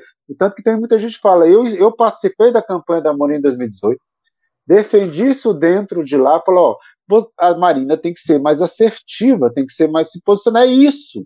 Não tem como ficar com essa coisa. Essa semana eu vi uma, uma live dela com a Prioli, aí perguntaram para ela, que a Prioli faz uma, um GPS político, ele fala assim, uhum. aonde que você está na régua? Aí ela, ah, essa regra eu não aceito, eu sou um assistencialista progressista. Aí eu falei, aí pronto. A pessoa olha para ele e fala assim: eu não sei o que, você é. Você vai dizer para a pessoa que você é uma progressista ambientalista. Foi isso que ela falou. Progressista ambientalista. Então, cara pálido, o que é progressista ambientalista? Entendeu? Aí, ela, obviamente, que ela está certa, que essas réguas, essas caixinhas, né, que eu falo sempre, são perigosas, mas elas são necessárias, gente. São necessárias porque as pessoas precisam dessa identificação. Por exemplo, eu me coloco hoje como centro, ponto. Ah, mas o centro é lira. Ok, vai pensar que o centro é lira, que o centro é negociação, espaço. Não, mas eu me coloco como Eles centro. Eles centro com centrão, né? Não entende que Exatamente, o centrão negocia com quem está ganhando. Você centro, você é, o centro, o centro é aquela coisa assim, quem tiver igual, é igual o Lira agora, né? Tava com o Bolsonaro, agora já está querendo cair pro lado do posto esse centrão aí. Kassab está fazendo, tá fazendo né? composição com o Lula, gente. Vocês sabem disso? Que o Kassab, PSD, está negociando uma vice uma vice-presidência com o Lula. Isso é tira. Mas isso aqui é esse centro aí que a gente não concorda, que é fisiológico. Isso é centrão puro, né? Centrão, centrão que uma hora puro. cai para a direita que, e outra hora cai para a esquerda. Tem que tentar separar o, o, o, centro do fisiologismo, né? Da fisiologia Isso. Exatamente, exatamente. Exatamente. A gente precisa desse espaço. E a maioria do Brasil, ele é, tem essa ideia da uhum. diversidade, da tolerância. O Brasil é um país diverso, gente. Tem os, as pessoas extremas, tem, mas na, na sua essência, ele é diverso, ele é plural, é, é, é do, do Brasil. Ah, tem gente radical? Tem, mas não é a maioria. Eu não acredito que a maioria não é bolsonarista, não é Lula petista, eu acho que não é por aí. Isso aí é sempre como eu falo. Ah, eles fazem muito barulho, tem as teorias conspiratórias que estão aí para todo mundo, para quem quiser. Brasil vai virar uma Venezuela. A gente pensa em quem hoje em dia? Não sei se você pensa Venezuela Bolsonaro ou se é do PT. Quer dizer, essas ideias muito. Né, negacionismo científico, por aí vai. Mas é, eu estava finalizando porque eu gosto de falar de política e a coisa vai embora. Agradecer novamente a participação, a, a, presença aqui, estamos à disposição.